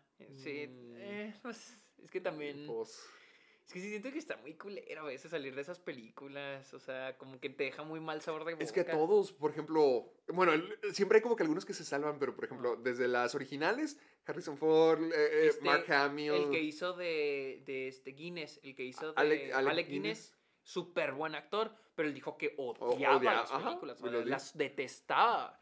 Pero y luego como la- que las carreras de todos se estancan de alguna forma, porque igual Mark Hamill y de esta Fisher, Car- Carrie Fisher, Carrie Fisher. siempre hicieron sus papeles, pero siempre fueron recordados como Luke y Leia. Lo mismo, Anakin es Hayden Christensen Creo que siempre. son contados los que se han podido zafar. O sea, Son Harrison algunos. Ford lo pudo hacer porque fue Indiana Jones y hizo Blade Runner. Sí. Entonces se pudo como que zafar. O por ejemplo, este... Como que hay una maldición con este, Star ¿Cómo Wars. se llama?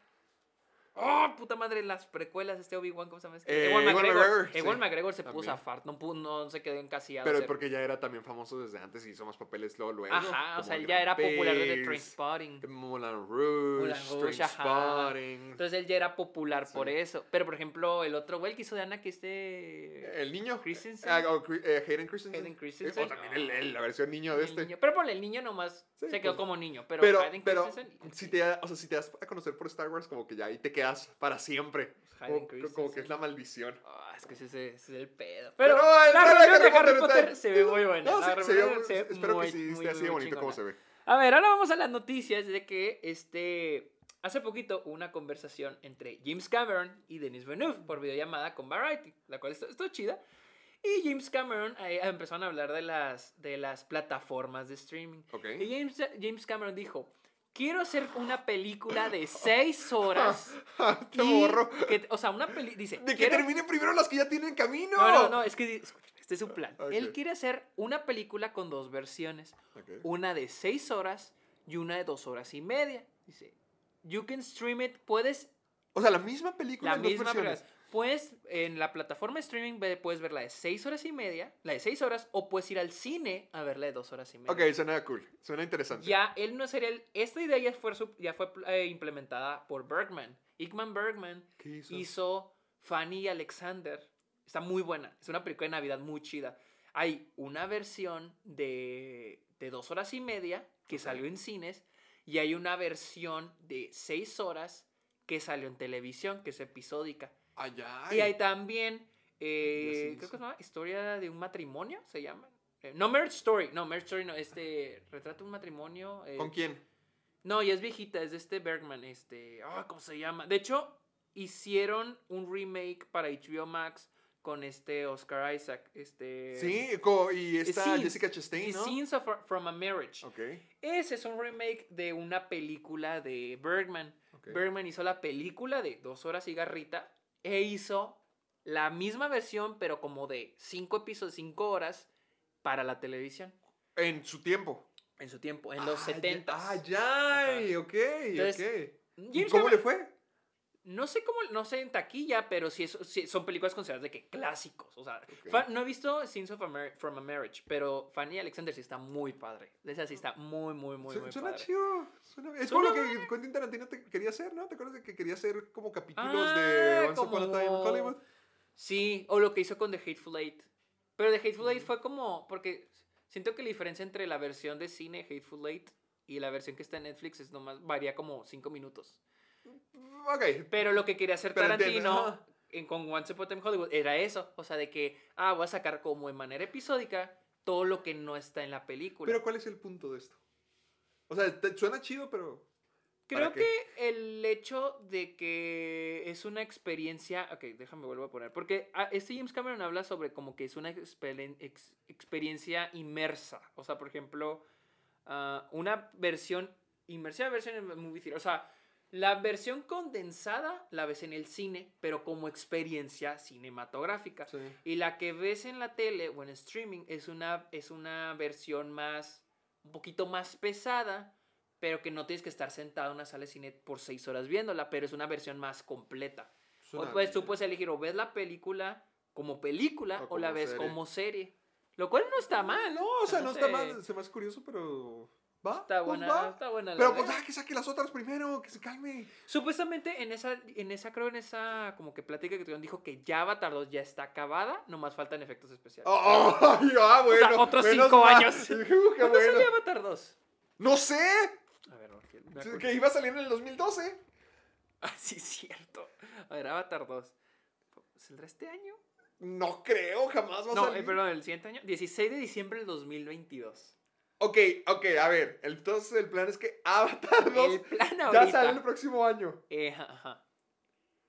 En un año exactamente. En un año exactamente. Ya estaremos hablando Vamos de- a estar eh, haciendo el episodio de Avatar 2. Se supone. Ese es el plan. Se supone. Se supone. Porque ya es que vas, vas a, sacar- va a sacar algo. O los efectos no están. O se está esperando tecnología. O, o algo. por ahí leí, yo no sabía que Avatar 2 va a ser toda bajo el agua. Ay, Toda bajo el agua. Hueva. A mí también me da poquita hueva, pero. A mí, ¿qué en, en todos los videojuegos que siempre juego, el, el nivel del agua siempre es como que. Ay, qué, Qué aburrido. Porque como hueva, que sí. todo es más lento. Sí, lo como es se el mismo te- es el mueve, mismo lo todo se ve igual. Sí, sí, sí, Pero vamos a ver, a ver. Mira, algo que la otra vez estaba pensando y algo que sí dije, wow, o sea, este güey sí es muy bueno haciéndole James Cameron es. Es muy bueno haciendo películas gigantes. Es muy bueno haciendo Pues películas sí. gigantes. Ya sea en taquilla, es buenísimo. Y dos, es muy bueno haciendo secuelas. Hizo. Terminator 2, bien. hizo la secuela de Aliens, entonces Ah, ah, ah, ok, está bien. Voy a, voy a confiar en ti. Yo confío en James Cameron. Yo confío en James Cameron. Y luego vamos a hablar de Ben Affleck, quien dijo que él ya no quiere hacer películas. Dijo, eh, después de que The Last Duel tronó horriblemente en taquilla, dice Ben Affleck que ya no quiero hacer películas de propiedad intelectual cuando ya tienes como que una audiencia construida. Esto es algo que en lo que estaba interesado, Ah. Pero y que me gustaba, pero ya no. O ya sea, no él quiere hacer películas como The Last Duel. Ajá, que hacer películas como... Porque él escribió Ah. Las Duel. Él escribió Ah, Duel. ¿sí? Él y Matt Damon le escribieron. Al regreso El del regreso, exactamente. Y está, la neta sí está muy buena. A mí sí me gustó un chingo. ¿Ese es Ben Affleck el güero? Sí, actúa súper bien. Actúa bien chingón en The Last Duel. Al es, actor, fin. es, actor, es ra- es actor de reparto en la película. Y, está, y actúa bien chingón. Es como que es un personaje comédico. Ah, Sí, ok. y, está, y está bien, neta, actúa bien chingón. Como que ya agarró. Como que desde que se juntó con Jennifer López otra vez, ya toda su vida. Agarró 100, forma. al 100. Sí, sí, sí. no, porque ya de tener mucho dinero como para querer seguir haciendo Sí, blockbusters. yo creo que desde Batman, yo creo que dijo que ya estuvo. Ya, Ya, ya con no, eso, ya no quiero hacer más películas. A, a lo mejor ya está interesado en hacer cosas así como actor y no como personaje. No, y también como productor y escritor, o sea, porque, no sé, de las es que me caga que Disney sabot- saboteó horrible a Fox, o sea, ¿Por? ¿Qué pues porque The Last No no, tuvo nada de nada de marketing, nada de marketing. Nightmare Alley en Estados Unidos se estrenó el mismo día que Spider-Man No Way Home, Pobrecitos. o sea, no, la dejaron morir. West Side Ah, Story también era igual. de Disney. Es de Fox, ajá. Ah. Es de es o sea, de le Searchlight. ah, Sí. que salga. West Side Story también la dejaron morir. Ahí está, o sea, También- se una, una semana antes de No Way Home. O sea, la pusieron con la una película que ellos mismos están distribuyendo y sabían que. O sea, que ellos mismos sabían que iba a ser. O sea, Ah, sí, sí, sí. no había manera que No Way Home fuera a fracasar. O sea, no había manera. No había manera en que Nightmare Alley fuera, a triunfar. O que le diera, ajá, que fuera a triunfar. O sea, le iban a meter una chinga. Entonces, ¿Y con cuánto debutó? ¿cuál? ¿Nightmare Alley? Ajá. Creo que con 2 millones. ¿Dos? Y costó 60 millones. Ay, no, pobre Guillermo. Sí, ¿Ya la que- viste? No, no la vi, no la alcancé a ver. Ah. ¿ya la quitaron? ¿Mande? ¿Ya, la- ya la quitaron o qué? Pues llegué la semana pasada y se estrenó este, esta semana. Yo no, yo Ah, ya no o estaba. sea, tú yo- no la alcanzaste a ver. Sí, ah, ya, ya, no- yo que... ah. Hubo una, un pre-screening, una pre, una, un preestreno, preestreno. pero sacaron los boletos. Ah, He oído yo que sí- está bien, que no es la gran Ah, cosa. que no- está- yo sí la quiero ver. Yo sí la- yo Toda la la ver. temática así como de carnaval ya me llamó. Es que, no sé, como Shape of, Shape of Water no me encanta. Ah, que la... Water está bien. Ah, Ya, la que Pero, pero sí quiero ver, sí quiero ver Nightmare Alley. A ver Qué si- triste mundo. Chale. Y luego, esta noticia se me hizo bien curiosita y es de que Harvey Weinstein amenazó con sacar a Peter Jackson de Lord of the Rings y sustituirlo con Quentin Tarantino. ¿De- ¿Después de cuál? ¿De la primera? Y no, yo creo ¿O que desde desde antes. la es que primera? Es que se, está la historia, más o menos así me sé la A historia de... Es mucho texto. Pero ya te voy a contar la historia que más o menos... El chisme que más o menos me sé. Se Ah, supone que cuando se empezó a hacer Lord of the Rings, quienes iban a hacer la película era Miramax, los, la los Weinstein. Weinstein, ajá. Entonces, ¿De, de quién es? ¿De Fox o Warner? mm, de Warner. De Warner, es de New Line Cinema, que es de Warner. Entonces, este Peter Jackson dijo, ¿saben qué? Necesitamos más dinero. Porque la película va a ser así, así, así.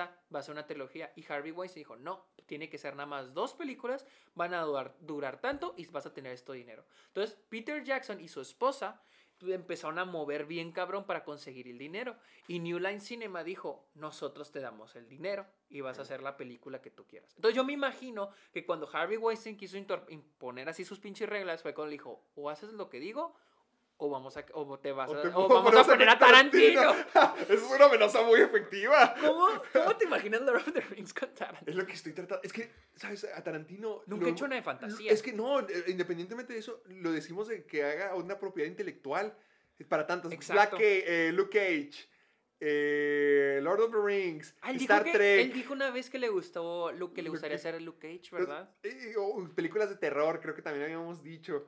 O sea, son como que varias propiedades que hemos dicho, ay, ¿te imaginas en Tarantino? Muy Pero raro, que nunca pero que toque- no puedes de, como que no Ajá. terminas de imaginarte, Porque, ajá. ajá, no hay película que no te imagines de Tarantino que no sea una película De de, Tarantino. Entonces, no sé, o sea, se me hace muy raro porque nunca Porque la única película que él, que no es original de él es Jackie Brown, es basada en un Ajá, en libro. un libro. O sea, pero, Pero aún así se siente como... Yo siento que Jackie Brown se convirtió más en película de Tarantino que en Ajá, un libro. claro, claro. Pero Lord of the Rings. No sé, estaría muy bizarro. No, es que no puedo imaginármelo. o sea, no este... lo puedo imaginar. ¿cómo, se, cómo se llama el que te gusta tanto? El... Gandalf. No. Steve. Buscemi como Gandalf. Ah, Imagínate. No, Steve Buscemi como, Como Gollum. Güey. Harry. Keitel como Gandalf. Como. Gandalf. Estaría... estaría... Es que está muy bizarro. O sea, no me- no- neta, no puedo. Mi, o sea, como que mi cabeza no puede ir a. Ah, ah, no, no, me lo- no no- puedo construir la imagen Pero, de Lord of the ¿qué, Rings. qué güey. pasó? ¿Cómo se salvó? Yo creo que por eso, por lo mismo que, Pete- que Peter Jackson Pero ¿cómo- consiguió el ah, sí lo dinero. consiguió, o sea, más bien, nada más fue una amenaza. O sea, fue como que o lo ¿Lo haces. Entonces, creo que el último fue cuando Peter Jackson Lo consiguió y dijo, consiguió el dinero y ya se puso a parar de los güeyes. Porque el último, creo que Miramax no tiene crédito. Lord of the Rings, la Ah, vez ¿no? nomás viene. ¿Ya las viste, verdad? No. Ah, no, pensé que sí No las habías visto todavía. O sea, no. Lord o sea, es eh, New Line Cinema Warner. Nada más. Ok. Entonces, yo creo que incluso sacaron a los Weinstein. Porque los Weinstein tienen créditos de productores ejecutivos. Pero Mm. ya como que muy aparte. Ni Miramax creo que es parte de Ok, Rings. Que yo sepa. Ya, nomás como que incluyéndolos. Sí, pero qué bueno que no. qué Hubiera estado bien raro. raro. Ahora, otra noticia es de que Matthew Vaughn dice que planea un reboot de Kikas. No es necesario. Porque se supone... ¿Matthew Vaughn quién es? Por- ¿Es el, eh, el eh, creador? el- ¿O es el no, es el director. Hizo, esta hizo, creo que la primera de Kingsman. Hizo también el Ah, eh, sí, X-Men. First Class. Porque dice... Porque dice que los derechos van a, a revertirse. ¿A quién? Es lo que no entendí. A ver. Eh, uh, we got a big reboot of Kick-Ass in two years. Big reboot. Uh, it's a fucking nuts uh, that I can talk about it. But when we got that ready to go, all the rights revert back in two years, and we're going to reboot it. Pero quién tiene Pero los ¿quién derechos? tiene los derechos ahorita? O sea, ¿él ahorita no tiene los derechos? Yo creo, dice, uh, of the rights to the property and how it works. He- eh, dijo que Marv Films, que es la- eh, su compañía, tiene los derechos a la propiedad, pero de- fueron licenciados a diferentes compañías en diferentes territorios, en Francia, Alemania y los Estados, Estados Unidos, Unidos. por 10, de 10 a 13 años. Dice, once the rights, una vez que los derechos vuelvan a Marv, a la productora de, de este Vaughn, they own the film and can do whatever they want. Vuelven a tener, pueden a Pueden tener la hacer- propiedad del- de la película y pueden hacer lo que ¿Es sea. por eso entonces que no hubo Kikas 3? Yo creo. Porque como que sí había toda la oportunidad para hacerla. Dice, esto explica por qué está esperando los derechos para que regresen para hacer otra película. Porque el reboot pudo haber sido vendido al mejor postor y with the name recognition it will be something I'm sure many studios are interested in. Oh, oh ok, ok, ok, ok, ok, ok, ok. O sea, yo creo que... Po Pero ¿quién licenció los derechos? ¿Quién quiere los derechos de Kika? O sea, es que creo yo que, o sea, como que los derechos de Kika están todos repartidos mm. y hay como peros a la hora de hacer la, La- la película. Es como pues, con Marvel. Un güey tiene Spider-Man, Eh, un güey tiene X-Men, otro güey tiene los Cuatro Fantásticos. Pero, pero, pues, al menos con Marvel puedes hacer una película individual de cada uno. Y aquí, este Matthew Bond, yo creo que él siente como que este no podía hacer La película- con personajes que le faltan. Por ejemplo, dice: eh, The Small Grove Reporters I was with President. eh, dijo ah, que él prefería hacer un reboot que hacer Kick-Ass 3. ¿Por qué? Yo digo que Kikas 3 todavía podía funcionar. A ver, dice. ah, la clave es en el título. Creo que Kikas se convirtió en un nuevo género. Eh, todos están de que, oh, sí, puedes hacer una película clasificación R de superhéroes. Nadie quiere hacer una película de superhéroes clasificación R. No lo puedes hacer. No, you can do that. No lo puedes hacer. So had- tenía la idea y estaba muy loca y dije, muy bien, genial. Ah, it will cause just a much, va a crear más controversia y todo el mundo va a hablar sobre eso y mucha gente la va a amar y otra gente la va a odiar. Ah, ah, but I'm not saying it hasn't got the character in it and won't have. You know, I'm just saying it's not what anyone could be imagining what it is. No entendí O sea, eso. que no va a tener a los... O sea, que no está diciendo que no va a tener a los personajes. Ah, ok. Sí, pues es como que cosa que la, la de Francia, los derechos que tiene Francia tienen de ciertos personajes. No, en no, se Alemania- refiere a, que... O sea, que, que sí va a tener a los personajes de Kikas y me refiero a que Hit Girl probablemente. Oh, sí, pero me refiero a que tal vez por eso no la ha vuelto, Ah, no no, sí, lo ha seguido, mejor, porque tal vez los personajes están todos Vendieron la imagen de, repartidos. Kiki- de Hit Girl para vender refrescos en Alemania. Exactamente. Al- algo Y han de decir de que no, o sea, voy a esperarme a que ya lo te- para poder ajá. hacer mi película como yo quiera. Y como dice, o sea, hacer la película y venderla a la productora, que a la distribuidora que, que la Sí, quiera. suena bien. No, no sabía que había pasado tantos años desde Kikas 2, ¿Cuándo pero fue? pues sí. Pues es que si ves a, yo a cuando- Grace Chloe Moretz. ¿cómo se Chloe? Grace Moretz, pues Ah, era o una sea, niña una cuando niña. comenzó. Mira, Kikas es del, Tenía que 10 años cuando hizo del Kick-Ass. 2010. La 1. La 1, la 2 es del 2013. O sea, O sea, casi casi, 10 casi casi 10 años. 10 años de... Ocho- ahorita han sido 8 años desde la Se segunda. van a cumplir y 9 en 11 de- 2022. Sí, a la madre. yo estoy A siento la como hace poquito. Yo también. O sea, no, no sé, no se me hace tan... Como ayer, ¿cuál estábamos hablando del 2012? Que... Pues Amazing Spider-Man. Siento que fue ayer y es del 2012. A la frega, ya van a ser 10 años de eso. También. Ay, es que como que todavía lo tenemos tan presente. Y ya que estamos hablando de Ah, Spider-Man, ya vamos, ya vamos vamos, a ver la encaminados, vamos noticia este fin de semana. Es de que Spider-Man No Way Home debutó con 253 millones de ¿Cuánto dólares costó? en esto. Creo que 250. O sea, ya, bueno, no ha recuperado el Pero marketing, lo va a hacer. pero ya Sí, porque recuperó a la nivel inversión inicial. internacional hizo más de medio billón, o sea, aquí más de 500 millones de dólares. Sí, con mucho, Entonces, mucho es, gusto. es la película con mayor recaudación, con mejor debut en la pandemia. Y creo que es el segundo mejor debut o tercer mejor debut en, o sea, en la historia en Estados Unidos. De todo lo... ¿Cuál es el primero? ¿Avengers? Endgame. Y luego cre- y creo que la que le sigue es del, eh, The Force Awakens. Oh, Tiene shit. sentido. Sí, no, sí, tiene Tiene mucho sentido. Oh. Pero sí, ahí está Spider-Man No Way Home. En es- un día recuperar lo que tomó hacer la película. Sí, o sea, 508, hizo casi 600 millones de dólares a nivel En un fin internacional. de semana. En 60 mercados. Eh, Ah, ¿sí? Eso es lo que la nostalgia genera. Wow. Pobre Nightmare Alley. Nightmare Alley hizo 3 millones. Pobrecito. Chale. Es que sí, no tenía oportunidad. Debió haber salido en octubre Nightmare Alley. Pero pues creo que tampoco nadie lo hubiera visto. Pero imagina, o sea, pero que... Yo creo que en octubre hubiera pegado más, pero no sé, siento que la dejó, Fox la dejó La morir, dejó- Disney la dejó morir, o sea, morir. lo que se me hace muy culero, güey, y luego es que mucha gente está, por ejemplo, es que este- existe este debate de que Marvel tiene todos los todos los todas las salas de cine están en de Marvel, ¿no?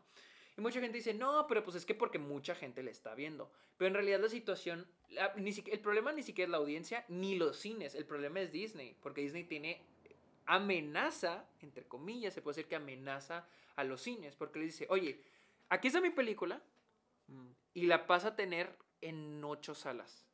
¿Cuántas salas tienes? Tengo 10. Ok, la vas a tener en siete salas.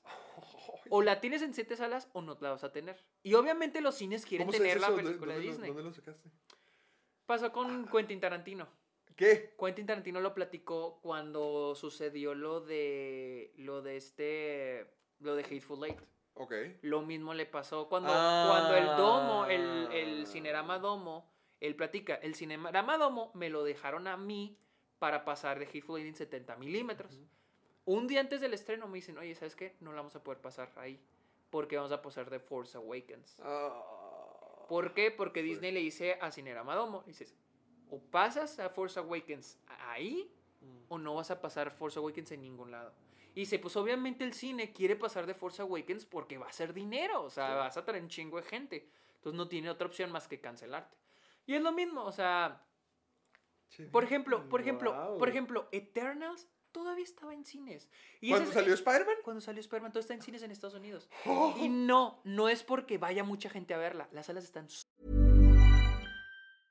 Hiring for your small business? If you're not looking for professionals on LinkedIn, you're looking in the wrong place. That's like looking for your car keys in a fish tank.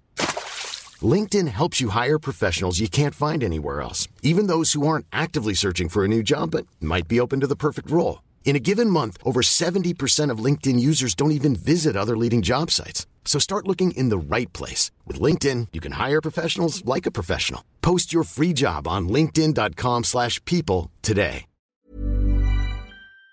solas. Las salas Ah, están ¿sí? solísimas. ¿Tú viste ya?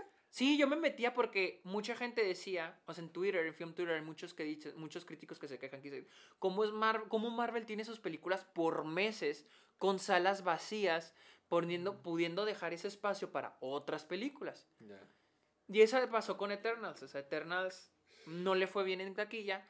Entonces, cada vez, o sea, dejaban cada dólar contaba. Entonces, las salas estaban vacías. O sea, las salas de, de Eternals estaban vacías. Álamo todavía tiene, creo que AMC todavía tiene en Austin Eternals con No Way Home. Y dices, güey, ¿por qué? O sea, ese, esa es la muy cosa. bizarro eso. Ajá, está muy bizarro Y eso. Pues que cada vez son más, porque ahorita lo que te decía, son cinco series este año. Son cuatro películas que salieron desde ah, que es agosto, ajá, así exacto. seguiditas. Entonces, eso es lo que digo, porque decíamos, ¿cuál va a ser la película que va a salvar al cine? Ajá. Y sí, No Way Home le está dando un respiro bien cabrón a los cines. sí, se lo merece. cabrón. Pero, pues Pero- sale Disney. Pero este es mi punto. ¿Cómo sabemos si las películas que vengan después de No Way Home van a recibir... Va, va- de que, ah, salvó a los cines. Pero ¿cómo sabes si las siguientes películas van a tener el mismo recibimiento o un recibimiento mejor de las películas que han tenido antes? Porque estamos hablando de que el, el- el año pasado, bueno, este año, pienso que está en 2022, Ajá. Steven, el, el película de Steven Spielberg tronó. Película de Ridley Scott tronó. Tronó. Película de Edgar Wright tronó. Película de Guillermo el Toro Tronó. Estamos hablando de los mejores directores, directores. directores que suelen ser taquilleros están tronando. Entonces, ¿qué dice? Que en enero, febrero, marzo, abril, las siguientes películas no van a tronar. Entonces, ¿de qué manera el cine está salvado si solo No Way Home está haciendo dinero? Ahora, No Way Home está haciendo dinero si no, por-. Ahora, No Way Home está haciendo dinero no porque sea Marvel, sino porque es Spider-Man. Spider-Man siempre va a vender. Pero, por ejemplo, Black Widow no le fue bien. Eternals, Eternals no le fue bien. Shang-Chi sí le fue bien. Shang-Chi le fue más o menos. O sea, es que la cosa es de que les fue muy bien en su fin de semana. de Shang-Chi le fue bien para pandemia. Es que la cuestión es de que les fue bien en su fin de semana de estreno. Sí. Y luego ya bajó. Pero después se como con Venom cayeron. 2. No, Venom 2 le fue. Venom, Ah, sí, 2, Venom Venom 2. 2 es la única que, que le Que fue súper bien. Venom 2 le fue exageradamente bien. Ok. Pero curiosamente es un personaje de Spider-Man. Sí, pues sí. O sea, entonces Venom 2 es la única película de superhéroes que, que sí le fue bien. Bueno, y aparte no, güey. Ajá, ajá. Suicide Squad, ¿Cómo le fue? horrible. Ah, sí, esa cierto, te acuerdas, sí, me llama Tronó feísimo. Que costó feísimo. como 150 millones y nomás hizo que 80. Sí, creo que costó dos, 185 millones y 180 te entró, millones. ¿no? O sea, entonces es. ¿Qué dice que los cines están salvados? Porque siento que como que No Way Home no es una medida para. Hasta ah, que ah, pasen los siguientes meses. Se agradece el que inyecten eso. Ah, claro, porque esto sí es un aliviane cabrón a los cines. O sea. O sea, es- este punto es ver qué pasa después. Ajá. O incluso ver el siguiente fin de semana cómo le va a No Way Home.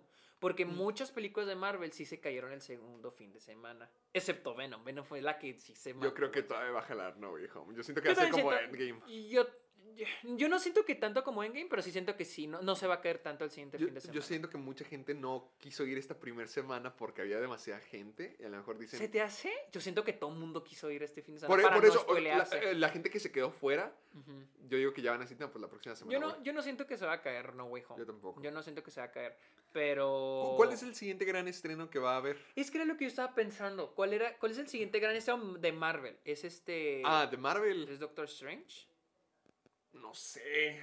Amigo, no, no, no se me antoja. No sé por qué no se me antoja. Eh, pues, de- ah, lo mismo dijeron todos mis amigos al salir de, del tráiler para Doctor Strange 2.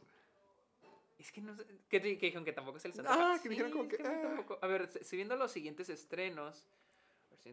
Matrix. Es que Matrix va a pelear contra Snow Way Home. No, no sé cómo le vaya a ir. No hay tanto interés por Matrix como. Esa es otra cosa. Por ejemplo, en Estados Unidos van a dejar No Way Home en IMAX y en Dolby.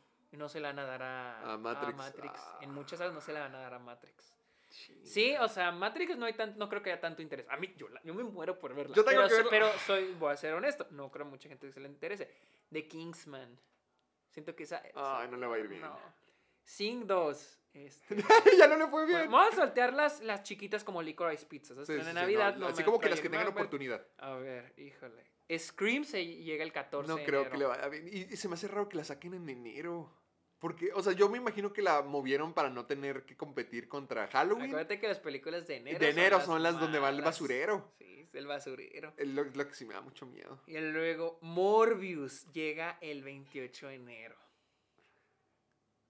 No, No creo, porque es un personaje como. O sea, sí es de Spider-Man, pero es muy oculto, no, No es es como Venom. Venom. Ajá, Ajá, no es exactamente. No es Venom. Jackass llega el 4 de febrero. No creo que le vaya bien. No se hace tan grande. Siento que... Siento que podría ser su dinero. es de que esta es la diferencia. Jackass puede hacer la misma cantidad de dinero que Morbius, pero Jackass va a ser un éxito, Morbius no, porque no Sí, costaron lo ajá, mismo. ajá. Jackass es más ¿Cómo- barato. ¿Cuánto debió costar Jackass? ¿15 millones? ¿10 millones? ¿Sabes? Unos 20 Por millones, porque estos güeyes se lastiman para todo. Sí. Y luego, muerte en el Nilo, güey. Ah, la de Kenneth Branagh. Ajá, esa. Ay, no, esa no. esa Ya, ya se me había olvidado que eso existía. Uncharted. Ay, no, ¿En esa enero también? ¿O Esa febrero? llega fe- 18 de febrero. Esa se ve muy mala. Se ve muy mal. Se siente como que alguien dijo, "No, nadie trae ganas de hacer esa cosa. y luego, ay, ¿cuál más? The Batman, 4 de marzo. Ah, ok. Ah, ¿En marzo sale? Sí, en marzo. Ah, ah. Bueno, pero Batman es Batman. Es- es- es El igual que Spider-Man vende. Ajá. ¿Quién crees que vende más, Spider-Man o Batman? No, Spider-Man. Spider-Man, Es que también se- estaba pensando en la mañana que también Spider-Man es como que hasta cierto punto Spider-Man es como que verlo en, en live action es como que wow. Porque Batman hay muchas películas de Batman. Ah, es- es- ¿Cuánto- ay, Yo digo que hay la misma cantidad, pero es menos raro. no, no hay la misma, porque de, de Spider-Man hay ocho. Ok, hay ocho de. De Batman, tan- Ah, no, no te creas. Todas las, nomás todas las primeras que son, Son cinco cuatro. primeras, son cinco. No, cuatro. Eh, Cuatro. Batman, Batman regresa. Regresa. Batman y eh, Forever, Forever, y Batman luego y Robin. Son esas cuatro. Y luego- tienes la trilogía de Nolan. Y luego tienes todas las apariciones. Ay, sí es cierto, de estos morros de Ben de- Affleck. de Ben Affleck, Bueno, es que no la las cuento porque son Batman parte de otras. O sea, pero eso me Sí, refiero a todas sí. las apariciones. Ya hay más de Batman. No, sí, ya es más normal ver a Batman en el cine. ya es como que un como evento Spider-Man. Spider-Man, ajá, Spider-Man es como que película de. Spider-Man, por eso siento que. Spider-Man sí jala más gente que Batman. Pero igual, va, le va a ir muy bien, le va a ir muy bien. Sobre todo porque es el comienzo de un nuevo Batman. Es clasificación, bueno, te van a hacer la clasificación si va a ser R o PG-13. Yo digo que va a ser PG-13. ¿Viste el tráiler de Turning Red? ¿Del La panda? Ajá, la o la- Bueno, el panda rojo. Es que la ¿no? 3 que fue ver West Side Story lo pasaron y dije, ¿qué es esto? La que cuando se pone rojita se, pone, se convierte en un... Sí, ¿Qué es un panda rojo? Sí, creo que sí, está, me hizo horrible. No, sí, o sea, sí la vi, pero fue como que... eh. Y luego Sonic. Vi- nada- ¿Viste Encanto, por cierto? No la vi, no se me No te... No, no, a lo mejor sí te gusta. No te creas, ¿para qué te digo? Sí, sí. Y luego Sonic the Hedgehog. Ah, Sonic se me antoja mucho. Ambulance de Michael Bay. Ah, cierto. Del que- Fantastic Beasts, 15 de abril. No sé. uno- es que Como que ya agarrando forma, al menos. el 6 de mayo, Doctor Strange en The Multiverse. Al menos ya están estrenando cosas. Antes ni se estrenaban. Ya sé. 27 de mayo, John Wick. El mismo día John que Wick el próximo año. John Wick se estrena junto con Top Gun. Y con Bob's Burger. El mismo Ya, día. yo digo que Bob's Burger no le va va a bien. Bob's Burger va a Va a dominar bombear. la. ¿Se te hace? no te creas. Ah. Estoy mamando. Jurassic World Dominion llega el 10 de junio. Y luego. Ah, ¿quién, quiere, la- quién quiere seguir viendo Jurassic World? ¿Quién, le tiene Ya ahí ganas sé, todavía? Nadie tiene ganas de ver esa madre. Lightyear tiene, llega el 17 de Ah. junio. Eh, Minions. Ah, The Rise of Gru. Gru, sí, Esa película tiene como tres años ya retrasada. ¿no? ¿Qué? ¿Cuándo salió la primera? Salió cuando yo estaba, hasta seguí en prepa. Pero esta secuela iba a salir en el, el año pasado, 2020. Pues ahí de julio. Atascada. Thor, Love, and Thunder, que No, es el pues 8 de sí, sí, julio. va a ir bien. Luego Nope, de este, la nueva de este. Ah, de Jordan Peele. Luego Black Adam, el 29 de julio. Es La Roca. La- es la roca. Ajá, La es que esa es la cosa. Es la, La roca. Roca. Y luego. Eh, creo que esto. la secuela del gato con botas. Ah, ya- ah, sí, sí, sí, sí. cierto, llega el salir. 23 de septiembre. El Cosío. 30 de septiembre llega Misión Imposible 7. Uf, al fin. Y el 7 de octubre, Spider-Man Across the Spider-Verse. Hay esperanza este una. 2022. Ahorita todos los estrenos que Sí. dijiste suena muy bien. Suena como... Digo, o sea, esa, esa sí va a ser dinero. Es Spider-Man Y y, es la secuela de una película No, bien el, el teaser que salió. Se ve bien chingón. ve bien. Y Mm. luego, 4 de noviembre llega The Flash. 11 de noviembre, Wakanda Forever. Esa madre Da- da- ya digan algo. está en pedos de producción porque esta, esta chava no se quiere vacunar. Me hace que la van a ¿La terminar vac- Shuri? Ajá. ¿No se quiere No vacunar? se quiere vacunar. ¿Por qué? Pues no es antivacunas, güey. Resulta. Dios, Sí, no. güey, es antivacunas. Ah. Yo creo que esa madre se va a morir. Y luego, Ay, ¿quién? ¿Churi o- el 16, la película. Yo Ah, creo que sí la ok. van a terminar cancelando. Es que No creo, yo digo que sí tiene que salir sí o sí. Es, es Marvel y tienen una de las propiedades principales de Marvel. Black Panther, o sea, no lo van Pero a se despedir. Yo sé, ya se murió Black Panther, pero aún así no se van a deshacer de Black Panther. no sé, a ver qué pasa. Y luego, 16 de diciembre, Avatar 2 y Aquaman and the Lost Kingdom. Avatar 2 junto con Se me olvidó Aquaman. Aquaman 2. Vas a tener pero, ¿cuál dos películas Avatar- bajo el agua. Ay, no. Bueno, la- fíjate que la de Aquaman sí se me antoja. Aquaman. A La primera me gustó mucho. A mí sí me hace que va a pegar más Avatar 2 que Ya, no, Aquaman. tiene que. Tiene que, Tiene o sea, que, todo o sea, que si- qué chingados va a Si haber. güey. regresa 10.000 años después, nomás para que haga 20 dólares en el cine, pues no. Y 31, 21 de diciembre, la tan esperada Super Mario Bros. ¡Ay! Yo, yo sí estoy bien emocionado por esa. Ya quiero ver a Chris Pratt. Con Chris Pratt, puro morbo, Ya quiero que salga el tráiler. Ay, ¿Qué sigue? Vamos a con la siguiente noticia antes de hablar de Spider-Man No Way Home. Es de Sí. que el marketing, justo estamos hablando de Iba eso. a ser diferente. El marketing iba a ser diferente. Tom Holland dijo que el marketing se iba a enfocar en hacer parecer que la película iba a ser como que una Civil War entre Doctor Strange y el Hombre Araña. Y que y todo lo demás iba a ser un secreto.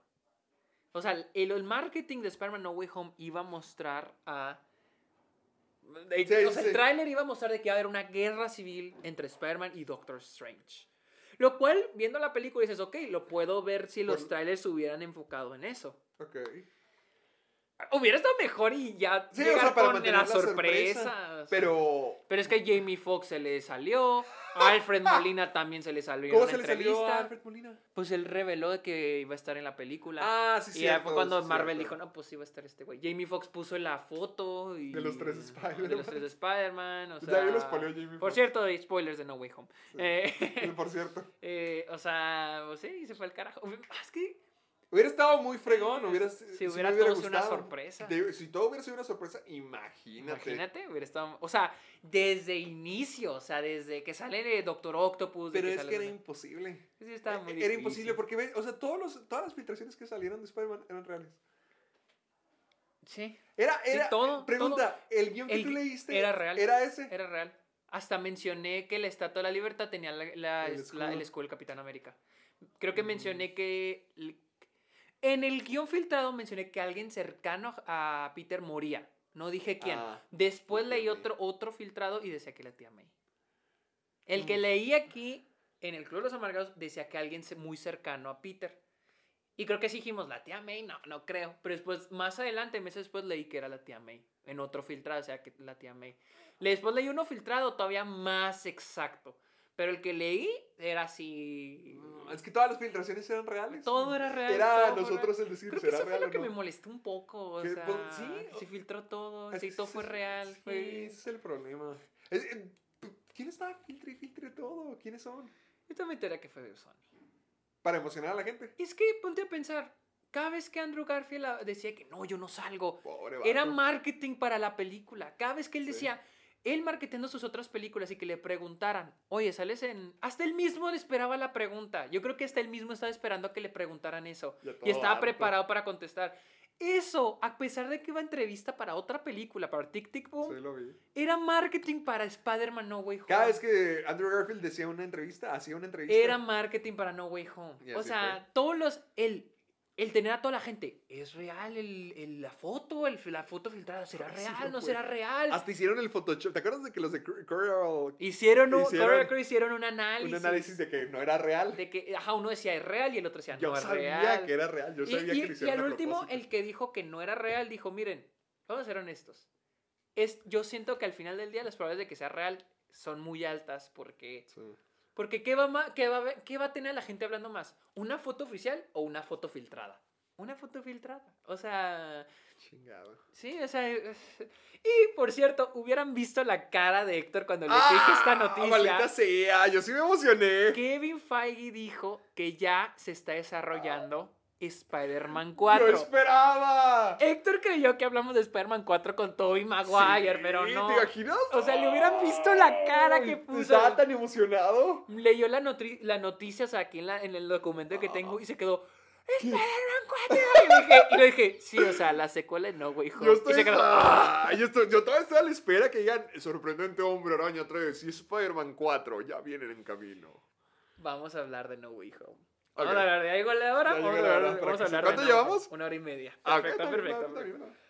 Unos 20 minutos. ¿Con qué empezamos? Hay muchas cosas que hablar. Vamos por secciones, porque si hay muchas cosas. si quieres, hasta podemos ir por persona. Ok. Por inicio, el inicio. Te, hay que irlo como en mi video, porque creo que lo dividí bien. Primero todo el, primer acto. Que Todo el primer Yo siento acto. que se capsula bien así, como una sección. Ok, ok, ok. Que se me hace el mejor construido en toda la película. El primer acto. Sí. A mí se me hace el peor. ¿Por qué? No, a mí me gustó mucho porque siguen todo lo de Far From Home y se enfocan en precisamente Ajá. el secreto de Peter revelado. Ajá. Y me gusta cómo pasamos tiempo con ahora cómo reaccionan todos ante Peter. Y, y- y, o sea, ves cómo reaccionan los viejos personajes, ves cómo reacciona la ciudad, ves...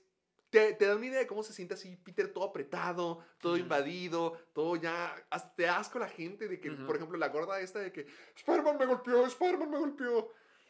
Ok. Siento que... Siento que... Es lo que estás diciendo. Siento que es lo único bueno que encontré el primer Ah, acto. No, y, adem- y adem- y adem- ah, bueno, ¿Y además qué? Y además también ves cómo este Spider-Man es de un equipo. O sea, cómo todas las Ajá. personas alrededor de la vida de Spider-Man son afectadas por esto. Porque ves tanto a Ned, ves a MJ, ves a Happy, ves a la tía May. Y sientes cómo todos. Ah, qué Sí. chingada. Ya, ya, vean vean la sonrisota de Sergio. Es que, es que sí me gusta eso. Sí. Me gustan las intenciones. Ok, ok. Me, me gustan las intenciones de. O sea, el cómo termina Farm From Home me gusta mucho por. ¡Wow! Primera vez que es público que, que Spider-Man es Peter. Parker. Sí, que el mundo sabe quién es. Sí, No mames, ¿qué van a hacer? ok. Entonces, esto le va a afectar a la gente a su alrededor. Fue, gustan las intenciones. Pero ¿cómo lo ejecutaron? Que es que, que quieren ir a la universidad, que, que aplican y no los aceptan y le dicen, ay, debido a la controversia. Eso tiene mucho sentido. Eso Para mí no tiene- no. tiene- ay, ni modo que van a decir, eres Spider-Man, vente a la universidad. No, no, no, no, no. Pues eso hicieron al final. Cuando No. la salva. Sí, cuando la salva ya. Eso fue lo que, salva cuando la salva es lo que dice. O que el último, el mismo Doctor Strange le dice de que no hablaste a la escuela cuando pudiste ver a Ah, o sea, ok, ok, ok. eso- toda esa ejecución se me hizo como que. Y siento que muchas cosas. Pasan un chingo de cosas en ese primer acto. Que se van, o sea, legales, cosas legales que al último se resolvieron así Ok. que siento que pudo, pudo haber. Esta es mi cosa. Siento que el primer acto tiene ideas muy chingonas para una sola película, pero que solo sirvió para hacer explotar lo que pasa después. Sí, sí, sí. Que fue lo que no me gustó. Entonces era como que esa, la película decidiendo, ok, hacemos toda una película sobre el primer, lo que ocurre en el primer acto, lo cual me hubiera Sí, sido un mejor. juicio de Spider-Man. Ajá, exactamente. Sí. O el multiverso. Entonces fue como que vamos a combinar las dos. Y ok, sí, no- sí puedo entender eso. Ahora, la escena de Matt Murdock. A mí se me hizo que funcionó bien. A mí no me hace. Oh, que la chingada. Es que no llevó a ningún lado. Eh, Porque es todos cosa. los términos legales. Sí, o sea, es que todo. yo por eso se lo pongo mi problema, no al primero, sino al segundo. Porque el segundo no lo continúa, que sí pudo haber sido, sino Ajá. ya, le, ya se olvidan de todo eso. Sí, es, se es- olvidan Spider-Verse, ya es, ya es Y- Por eso yo no le echo tanto al primer acto, porque bien en el segundo Mm, pudo haber sido un juicio, o, o seguirle con el Sí, sí, abogado, sí, sí. o lo que Porque sea. ya no lo vuelves a ver. O sea, se, se siente que nomás te- existe la escena para que aparezca el personaje. Sí, más o menos. No ayuda nada en la trama, no ayuda nada que avance. Pero me gustó el hecho de que no sale más. O sea, que Matt Murdock no está ahí. Si no lo iban a trabajar bien, me gustó que lo mantuvieron a En nomás una sola escena. Una escena. Pero es que para mí el hecho de que solo lo mantuvieran, a mí me gustó que no apareciera. Porque literal la única escena donde sale también se, se es siente... fanservice, Es fanservice. es fanservice. Es que pero, es fanservice la pero, película. a diferencia del fanservice del final, Ok. que para mí funcionó Sí, para mí también. muy bien, Para mí también. este fanservice fue horrible. O sea, para mí el fanservice de poner a Matt Murdock es todo lo contrario del fanservice del Tobey Maguire y Andrew Garfield. O sea, para mí esa es la diferencia. O sea, Es un fanservice más apretujado. Sí, y mu- muy a la fuerza. Pero a, a mí se me hizo bien que nomás hubiera esa escenita. O sea, nomás, no, no, o sea, yo sé que no. Porque yo tenía esperanza de que hubiera. escalaran hacia más con esa trama de la dualidad de Peter, las dos vidas, el Ajá, juicio. Pero no fue. O sea, exactamente. yo le echo más al, al Spider-Verse que qui- quitarle a esto. Como que pudo Sí. haber. eh, Se pudieron haber desarrollado más. Sobre todo porque te digo, lo de Ne. Siento que en todas las películas de Spider-Man precisamente le tiran mucho a Tom Holland.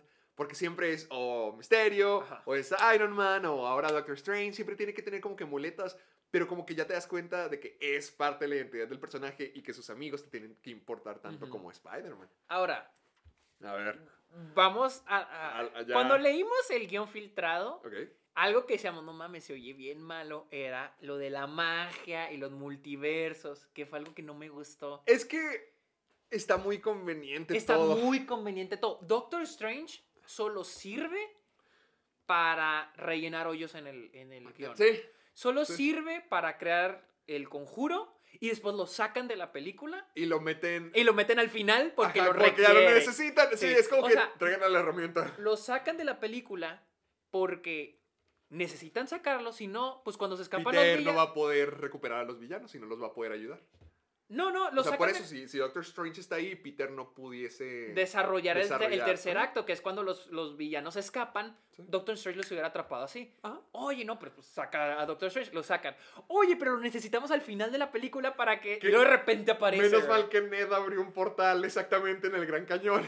Sí, sí, Eh, sí, sí. Doctor Strange se me hizo... Me gusta mucho Benedict Cumberbatch, pero el personaje aquí se me hizo. Ayer que la vi, justamente estaba hablando de eso con mi amigo Alfredo, de que Benedict Cumberbatch lo ha hecho muy bien con Lo el hace muy personaje. bien, sí, lo porque muy bien. solo te- tenía una película. Y ya sientes Ajá. que ha estado aquí toda la Todo el vida. tiempo, ajá, Es exactamente. como que no hay nadie más que lo pudiera hacer. Pero aquí, en esa Sí, película, se me hizo es- es una herramienta, es una herramienta. pésimo. Ah, y luego también de que pudiste haber hablado a la universidad, así como que, ay, como que, qué ya, ya me imaginaba que ese momento no le iba a gustar mucha gente. y ahora sí, Sí, pinche Tom Holland. Te digo, to- todo lo que tenía que ver, te digo, to- toda la exposición, Sí. todo era muy conveniente. eh, así fue como que. Va- y luego, Vamos al segundo acto, vamos al segundo acto. cuando sale el Doctor Octopus. Quiero que va- vayamos villano por villano, ¿te parece? Ok. Doctor Octopus. Doctor Octopus. Me gustó. Sí, sí, me gustó. me- sí me gustó. Me gustó. Pero es que siento que el- el- la cosa con todos los villanos es de que dependen mucho de sus otras películas. Y Doctor Sí. Octopus estamos hablando del mejor villano probablemente de una película de superhéroes.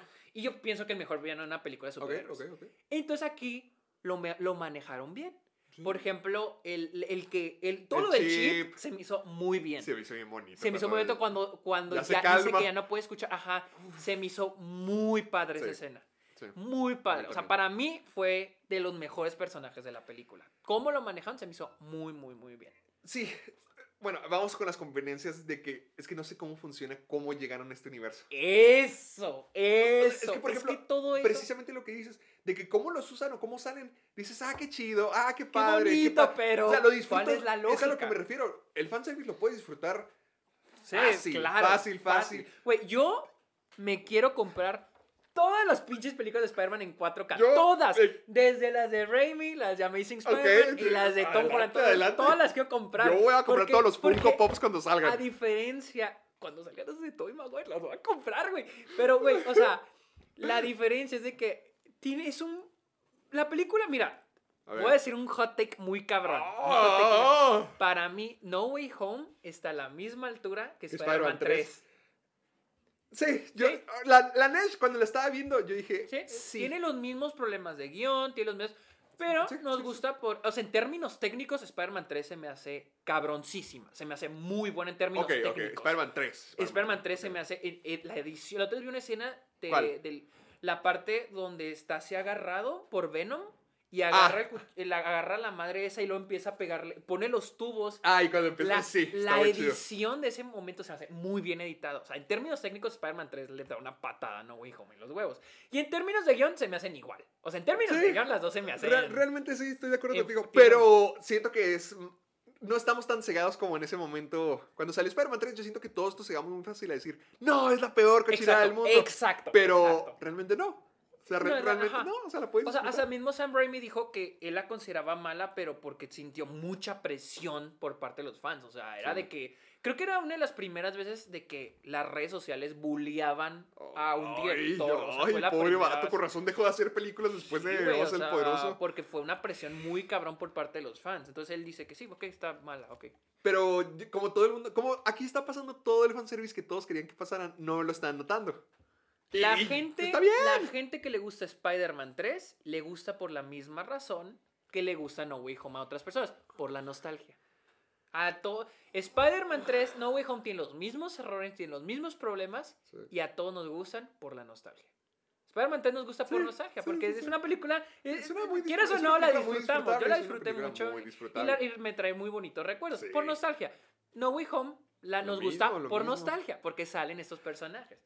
Pero sí, Pero la es- lógica, la Eh, lógica. ah, es, es que yo sé que mucha gente va a decir, no, no les gusta nada, no, chalalala. O sea, a mí me encantó. Yo, Yo disfruté. yo voy a volver a echármela una tercera vez, pero, o sea, puedo ver, desde que la vi por puedes primera vez, veía los otros, porque, por ejemplo, vamos con el Doctor Octopus, como estábamos. Espérate, no, la lógica, la lógica y cómo lo del... Por, por eso, Ah, ok, ok, ok. ok. cómo es que llegaron todos en ese momento preciso de su vida. Porque, por ejemplo, ¿por qué el Doctor Octopus llegó, que tres minutos antes de que se muriera, De que se ahogara. de que se ahogara? O, o fue cuando se ahogaba porque no llegó mojado. o- Ajá. Porque el lagarto llega cuando es un lagarto. Si se supone que al final de Sorprendente Hombre Araña 1 lo curan. Ajá, porque Sandman si no murió. O sea, Sandman no murió. Ah, no, pero es que no importa que, no, que hayan muerto. Ah, yo pensé que era antes de morir. No, no, no. eh, Traen a los que saben que Peter Parker es Spider-Man. ¿Por qué no llegó? ¿Por qué no llegó Venom? ¿Por qué no llegó...? ¿Por qué no llegó Emma Topher Stone? Grace. ¿Por qué no llegó Emma Stone? ¿Por qué no Kristen Dunst? Sí, o sea, por eso llegan ¿Por qué los no llegó que... James Franco? Llegan los que convienen, porque dicen, no, alcancé a cerrarlo, pero unos se escabulleron. Pues qué, qué conveniente, que Qué nomás fueron los protagonistas y los villanos. Exactamente, o sea, Sí. es que algo es- me molestó mucho porque yo siento que en Loki están planteando muy Lo de bien lo de los multiversos Sí. y las variantes. Sí, la never. Eso siento ¿Sabes? que... Aquí no me recuerdas, estás peinado como Kid Loki, ya me acordé. ¿Cómo quién? Como Kid Loki. No, me corté el pelo. no, sí, nomás ponte un casquito y listo.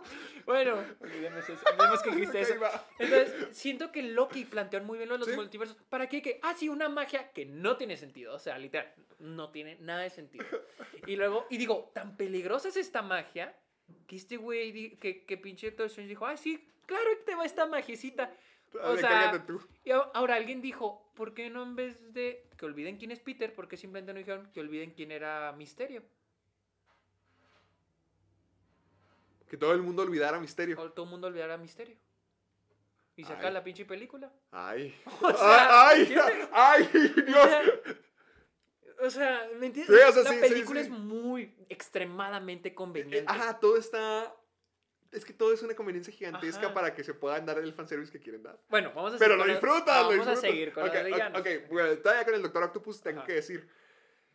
Se me hizo muy padre el final de escena que tiene con Toby. Ah, sí, no. Hijo, sí, claro, hijo, claro, que claro. ayer la volví a ver, ahora en español latino, porque la tenía que ver doblada. Ajá. Fui a verla al cine viejito. Ajá. Para completar todo el círculo de haber visto las películas de Spider-Man ahí. Eh, ok, y ¿y verla ahí también.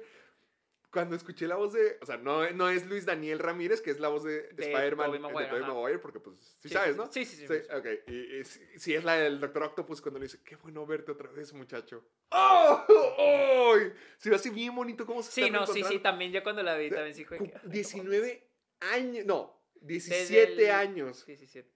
2004, pasaron para que se reencontraran. Sí, es como que, y, y es que está bien, o sea, sí es el encuentro que tenían que Sí. tener, pero no dura más, no, no, no, no ocurre, sino Pero fíjate qué tan buena fue Spider-Man 2. para que se acuerden de para eso. que no no no para que la para que funcione el reencuentro entre Sí. estos dos personajes porque el de Jamie Foxx con Andrew Garfield A mí sí me gustó. a, mí, me siento que hicieron lo que pudieron con lo que tenían Sí, porque Spider-Man es sorprendente por eso- por- 2. por eso te digo, Uh, nota la diferencia entre Spider-Man 2 y The Amazing Spider-Man 2. O sea, porque siento que sí, aquí como que trataron como que darle así una profundidad entre los dos personajes, pero pues, hicieron lo que pudieron Sí. con lo que tenían, la ah, neta. O sí, sea, eh, de- o sea, sí, me gustó cómo salió, pero estoy de acuerdo de que pues el material para Porque me gustó mucho cuando Jamie Foxx dice que yo siempre creí que el hombre era, Era negro. O sea, se me hizo muy bonito eso. Se me hizo muy padre ese momento. O sea, de, de hecho, también como hasta Andrew Garfield dice, Matt era el tipo más dulce. O sea, hasta cómo lo dice, sientes que Andrew Sí. Garfield está sacando Pero todas digo, ¿lo conocía? O sea, ¿sí, Sí, lo porque, conocía? sí, porque acuérdate Ah, que le decía, ah, tú eres Spider-Man, tú eres Spider-Man, no, tú eres mis ojos y mi. O sea, tú. Le, le decía, le dijo a, mi, a Electro una En un vez- momento. Ah, Ajá, sí, Es que tenía dudas, ¿sí lo conoció? No, sí, sí, sí lo conoció, sí lo conoció. Por eso decía que eran mejores amigos el, el, el- el Electro. Ah, ok, ok, ¿Ya te? Tenía, tenía esa duda. tenía- quisiera ver otras. Ah, ahorita vamos con el Electro. ahorita-. ¿Algo más del Doctor Octopus que tengas que decir? A mí se me hizo Me- muy bien. se me hizo muy bien, o sea, pero Se te digo, es como que el cómo tenían un buen personaje, muy bien construido anteriormente y supieron ajá. hacer seguirla. Que, Pero- que yo tenía el mío que "Ay, no lo van a arruinar porque siento No. que es un buen personaje y aquí siento que lo que, los, mantuvieron lo bien. mantuvieron bien. Creo que todos los mantuvieron bien porque es que no hay desarrollo para ninguno. Solo. Sí, no, ninguno. no- ninguno Nada más desarrollo. los reparan, que es lo que no me encanta. La idea es de que, ay, los vamos a reparar. Es que esa es otra. Entonces significa que regresaron a, a sus mundos, a sus películas normales. Es que, y nunca es, se es murieron. que esa es la cosa que, o sea, siento que es Marvel volviendo a ponerte en Spider-Man como que, ay, él es bueno y bondadoso, y es lo que no me gusta. Por ejemplo, comparaba con la primera de Tobey Maguire, donde este es un personaje que le habló mal a su tío, le mintió Mm. de que iba a ir a la biblioteca y fue a las luchas, Sí. Eh, Sí. se vengó de. Se quiso vengar del, del, de- Del- del güey que no le sí, pagó y dejó ir al, al Al ladrón, ladrón. el cual mató a su tío, lo fue a buscar por venganza. Entonces, es un güey, es un humano, es una persona imperfecta que comete errores egoístas, que comete errores en- con fin de venganza, como muchos, como otros seres humanos Sí. que se me hace muy padre. No te ponen al personaje de Tobey Maguire como bueno y bondadoso. Miren qué bueno es, qué es lo que hacen con Tom Holland. Y lo voy a comparar también con Spider-Man 3. En Spider-Man 3, este es el error. Tienes las mismas cosas, pero te, ¿cuál es la causa? El simbiote. Te ponen de que no, es que sí es bueno. Lo que lo hace malo es el simbiote. Si quitas al simbiote y que haga las cosas por venganza, que quiera matar a, a- a este Flynn Mal- Marco por venganza, que quiera llevar a, a Gwen para provocarle celos a Mary Jane, que se agarra chingados con James Franco. Sí. Si quitas el simbiote, queda muy, para mí quedaría muy bien, Ah, porque ok, es un, sí, es sí. un Es una humano. persona realmente Es una con persona emociones. tratando como. Ajá. Y, no te, y aquí en la, y Spider-Man 3 te lo pones como que, ah, sí, pero es que es malo por el simbiote. ¿Me entiendes? Que es lo mismo que pasa, por ejemplo, en, en Wonder Woman. Cuando al último son los soldados y al último matares y los soldados, ay, ahora son buenos, los soldados Sí. son buenos, cuando así no funciona. Fíjate que. Sí, siento que con Spider-Man 3 sí pudo haber funcionado que no hubiera simbionte, como dices. Porque es que en Spider-Man 3 ya vimos un Peter un poquito más egocéntrico. Sí, y a mí me gusta mucho el contraste entre Peter Y Mary Jane. y Mary Jane, que porque Mary Jane le está yendo mal. Mary Jane Sí. y Toby, y, bueno, Peter están en, en, el, en el rol opuesto que son en Spider-Man 2. Ajá. En Spider-Man 2, Peter es el que es miserable y Mary. Jane es la que le está yendo muy bien. Y en Spider-Man 3 es al revés. A mí Mary Jane se me hace que está mucho mejor Es la, es la en, mejor, la ajá, tercera, en la mejor. que en las otras Toda la relación entre ellos dos, la- las actuaciones, la relación Ajá. y el personaje de Mary Jane en No, su cuenta. Y si ves mejor. Spider-Man 3, se nota que Sam Raimi no le puso nada de ganas a Venom. O sea, No, no, tiene redención. No, no tiene nada. No tiene no, nada. no- Topper Grace está horrible, horrible. El personaje no tiene nada de redención, es simplemente malo, malo, malo, Ajá, malo. O sea, desde el inicio es un en- en- en- este Es engreído, es mamón. sí, sí, o sea, y nunca, y, no, y, y y si te fijas, todos los personajes de Sam Raimi tienen como una redención. Incluso el Duende Verde cuando le dice no le digas a Harry. O sea, este Sandman, Doctor Octopus ni se diga. Y este güey simplemente lo mata. O sea, entra por el simbiote, entra por el simbiote y se muere. Se muere. No tiene una redención. Se nota que Sam Raimi no no, le importó nada. Venom, la neta. Entonces, ¿Por qué en esta eso? película siento que, que es mucho que, ay, es que él es bondadoso. No busca Ah, ah, que ah. hacer justicia, no. Simplemente es, es bueno por hacer, no sé, por ser bueno. Y es como que me causa ¿Pero quién? conflicto. ¿Quién? ¿Quién? Ya me- Tom Holland, Tom el personaje ah, de. Spider-Man. Siento que es mucho, ay, soy bueno y soy bueno. No, es que merecen otra oportunidad.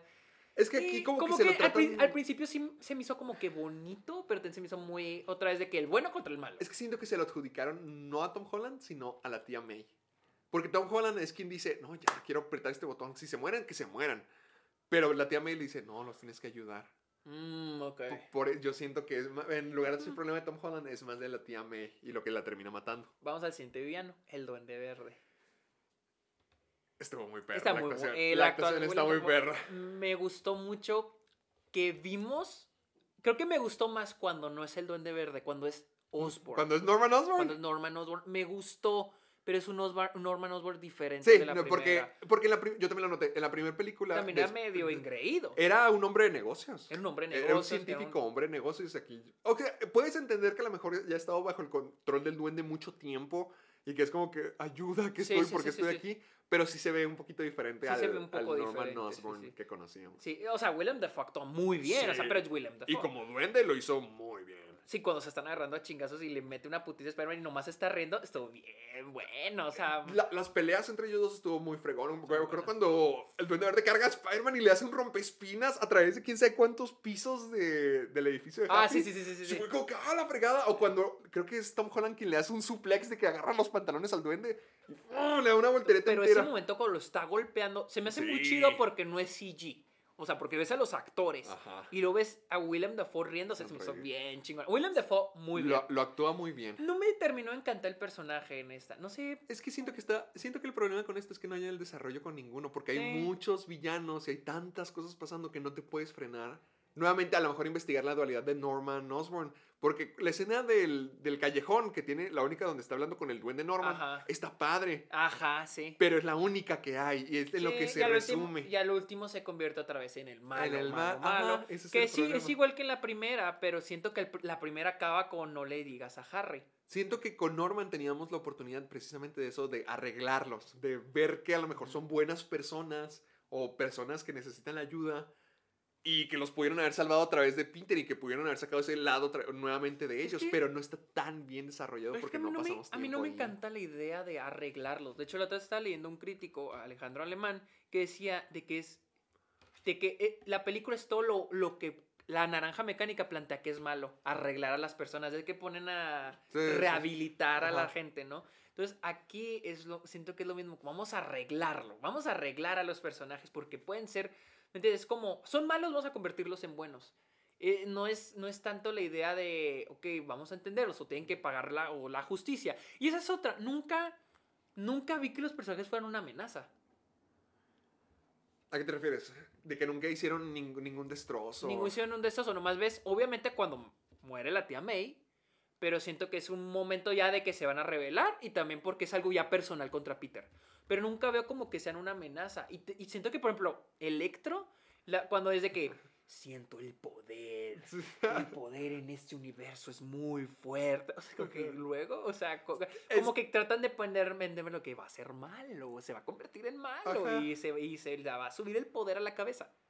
Es que va lo que te digo. Tenían las ideas ahí para cada villano, pero no las desarrollan por completo. Porque, por ejemplo, con eso, vamos al. Ah, bueno, ¿ya algo más de William Dafoe? No, nada más que sí, bien chingón No, el Willem no, Dafoe. soy muy- Por ejemplo, con Electro, ahora es guapo. Ahora es Jamie Foxx. ¿Cómo fue eso? ¿Cómo, ¿Cómo dejó de ser azul? Y creo que lo dicen de que, ah, la energía aquí está bien sabrosa. Y mi. ¿Y cómo pusieron a Jamie Foxx más sabroso? Sí, O sea, ¿cómo o está sea, ese pedo, sí, güey? sí le cayó muy bien la nueva energía. No sabía que nueva energía te daba un nuevo cuerpo, pero está bien. Pero es que ese es el problema. Como que las explicaciones están ahí, pero no las trabajan. O sea, nomás está- lo dicen y órale, Es lo que sigue, lo que sigue, lo que sigue. Es que la película está muy consciente de sí misma. O sea, Sí. muy consciente. Sí, de que, hecho, sí. que estén todos los memes. O sea, de que... Yo también tengo un poco de pues, científico. O también la de la de el, el poder del sol en la punta En de la mi palma de mi ¿no? mano. O que eso, que corrijan al azul de... De hacerlo amarillo. O, que, por ejemplo, tengas a los Spider-Man ah, eh, diciéndose, no, es que tú eres increíble, no, tú eres mejor. sí, sí, que sí. es riéndose los fans que los comparan y dicen quién es el No, peor. hasta cuando este Maguire le dice, You are amazing. You're amazing. Amazing, ¿entiendes? Porque sus películas. Ajá, es e- amazing, exactamente. amazing. O por ejemplo, también cuando. Ah, chingado el video, ¿no? También de los. Cuando están hablando de que no, yo comba- combatí a un alien. Ah, sí, de ¿no? Como tirándole caca a lo que odiamos de la- esa trilogía, ¿no? O De sea, hecho, sí. ah, o por ejemplo, otro güey, no, yo combatí a un ruso. En un traje mecánico mecánico, o sea, sí. burlándose la- de lo que la gente se burla de esas películas. O sea, la película está muy, muy, Muy muy, consciente de lo que consciente es. de lo que es, de lo que está haciendo. Y a veces se me hace padre y a veces se me hace un poco como que, ok, ya. Sí, que no calmado. es una película, que es un fanservice. Sí, no, y yo lo dije en mi opinión. Hay un punto donde la película la siento, en vez de una secuela de Far From Home, la siento como una reunión de Spider-Man. Ok, sí, está bien. Una reunión está como bien, cierto, Friends, me una reunión como, Sí, cierto. como el príncipe del rap, como la de Harry Potter. Vas a tener a todos los Spider-Man y a algunos de los personajes que estuvieron en las Recordemos otras- las viejas memorias. la- mejor. exactamente, Sí, es ¿me cierto, Entonces, así se siente a veces. Y a veces se me hace padre y a veces no. Por ejemplo, cuando, cuando los villanos están hable y hable quiénes eran y lo que hacen en las otras películas. Sí. Como que no siento que funcione para la narrativa, solo siento que guiño, guiño, guiño, remembranza, guiño, remembranza. Recordar la otra película, ¿te Es cierto, acuerdas? Es cierto. O sea, O sea, se disfruta, lo mismo que hemos Lo dicho, disfrutas, pero es como que sabes que, ya está que no es el mejor guion. Ah, exactamente. ¿Sabes? Y luego... Eh, con, el- con, el- con Electro, para finalizar, si no tienes nada más, a mí sí me gustó como que su personaje como ha evolucionado, pero otra vez se me hace raro que no sea la misma mentalidad de nerd, fanboy que Es era. que, es que esa es la cosa. La, raro. evolución que tiene es una muy repentina. es, de que eh, es lo que les diferente. conviene para hacer el Electro que querían hacer y no el Electro que ya tenían. Y apuesto a que el Electro que Jamie Foxx quiere ser. Pero, apuesto a que. Jamie Foxx también dijo que yo no quiero Yo no ser azul hacer ese humor. Y, o sea, se me hace bien para lo que está Electro en esta película y me gusta también el momento que tiene al final con Andrew Garfield. Sí, tiene un buen momento. Sí, porque hasta Andrew Garfield hace referencia a él, cómo hablan entre ellos y cómo ya es como que ya todo al 100. Se me hizo bien. Es que también le doy mucho crédito a los actores. Sí, los actores- Los y actores Andrew todos creo que todos se la estaban pasando muy bien. Y, la, y se la rifaron. O sea, es que también naturalmente todos son muy buenos actores. Sí. O sea, Andrew Garfield es súper buen actor. Jamie Foxx es un súper cabrón. actor. Alfred Molina también. Tobey Maguire hasta eso... Fíjate no, que mucha gente me ha dicho lo mismo que Tobey Maguire no es, me- no es tan buen actor. Tobey Maguire no está... o sea, a mí sí me hace ve- buen actor. Se te hace... Es que Como yo- que es muy bueno con las emociones Mira, intensas. ¿Vi- yo- vi- ¿Has visto Brothers del 2009? No, no la he visto. Con Jake Gyllenhaal. Ahí se supone que es un militar Pero, con sí, y que, y que se PTSD. va y que dicen que se murió, ¿no? O Ajá, y luego regresa y ya... se da está- cuenta que su hermano está, ya con, está su esposa. Sí, sí, sí. Y está, está- está ¿tú sí has intenso. He visto muchas escenas Ah, de él. Es que a mí me acuerdo que vi el tráiler y dije, oh, cabrón, esta película está bien pesada. Sí, no, sí está chido. Es que, mira, mi cosa con Tobey Maguire A ver. es la otra, bueno, la otra es vi Matrix con Luisa, la famosa Ok. en IMAX. Y vi y Keanu Reeves actúa muy mal. O sea, actúa muy mal, pero es Keanu Reeves. O sea, Mm. le, salimos de la película y le dije a Luisa, es que actúa muy mal. Dijo Luisa, sí. Le dije, pero no lo puedes sustituir. Keanu Reeves nació para ser Neo. Ok. O sea, Keanu Reeves es ¿Y Will Neo. Smith? No hay manera, o sea, no hay manera de que otro güey pueda ser Neo. O sea, no importa que Keanu Reeves actúe mal, pero él tiene el carisma. Ok, está bien. Siento lo mismo con Tobey Maguire. O sea, nadie más pudo haber sido el Peter. Parker de ese, del Spider-Man de Sam Raimi. Se me hace, o sea, es... Porque las películas las ves y son muy sea, me hacen buenísimas, pero tienen muchas cosas de los 2000 que están, se me hacen Sí, padres, sí, ¿no? totalmente de acuerdo. Y siento que Tobey Maguire es eso. Es, es parte de esos elementos. Y a- Sí, sí, me sigue pareciendo buen actor. ¿Se te hace buen actor? Sí, con Eh. sus llori... O sea, sé que los llantos están muy campi precisamente, Pero pero... es que siento que también no, a mí se me hace, o sea, cuando llora a mí me da risa, pero al mismo tiempo Lo sientes. lo Al siento. mismo O sea, sí. y digo, es que nadie más puede hacer la actuación de este güey en estas películas. O sea, él, él es perfecto. Entonces, sí considero que Tobey Maguire no es el mejor actor. Pero... Pero en esta siento que hacen muy buen trabajo para... Ahora, para mí siento que es algo, sí está un poco difícil, digo, tampoco decirle que no mames, pinche personajazo, pero también es así como que traer... Yo no sé cómo estoy Maguire en la vida real, pero trae, o sea, Traerlo de reinterpretar a un personaje que llevas 15 años sin, ha- 13 años sin hacerlo. o Y lo que hemos visto de Tobey Maguire respecto a Spider-Man, ahí demostró que él es un monstruo en la vida real. ¿Te acuerdas de que se Sí, decía de que él era el jugador X de, de Molly- de Molly- Molly's Game? se- se O sea, que, sí sí. es, Yo he que visto es videos cabrón. donde este tipo, o sea, insulta así a la gente. Me acuerdo que un fan va y se toma una foto así con él como selfie y ¡pum! le tira la cámara de la mano. Pero dicen que últimamente ya, es, ya ha sido como que mejor persona. Porque dice que te lo topas en la calle y, y él acepta te que te tomes foto. Es que siento que fue como... Quiero entenderlo, quiero entender al güey, quiero empatizar con él. Quiero que fue, Fue demasiado. fue la fatiga de que... Porque en esa época... Spider-Man era... No, y aparte Uf. que en esa época no había tanto el auge de las redes sociales, por lo que todavía existe esto de las... Como Britney Spears, de que los Mm. paparazzis te seguían y te acosaban y te ponen y vendían Sí, tus fotos a era muy invasivo con era muy invasivo. Entonces, siento que le tocó una... por- Porque creo que con Tom Holland no es, ya no es así. No. Él no está No, recibiendo... Andrew Garfield sí le tocó ¿Sí le un poco- tocó? sí, Ah, pero yo digo que fue más por Andrew y Emma Stone. Sí, también, también, Yo- exacto.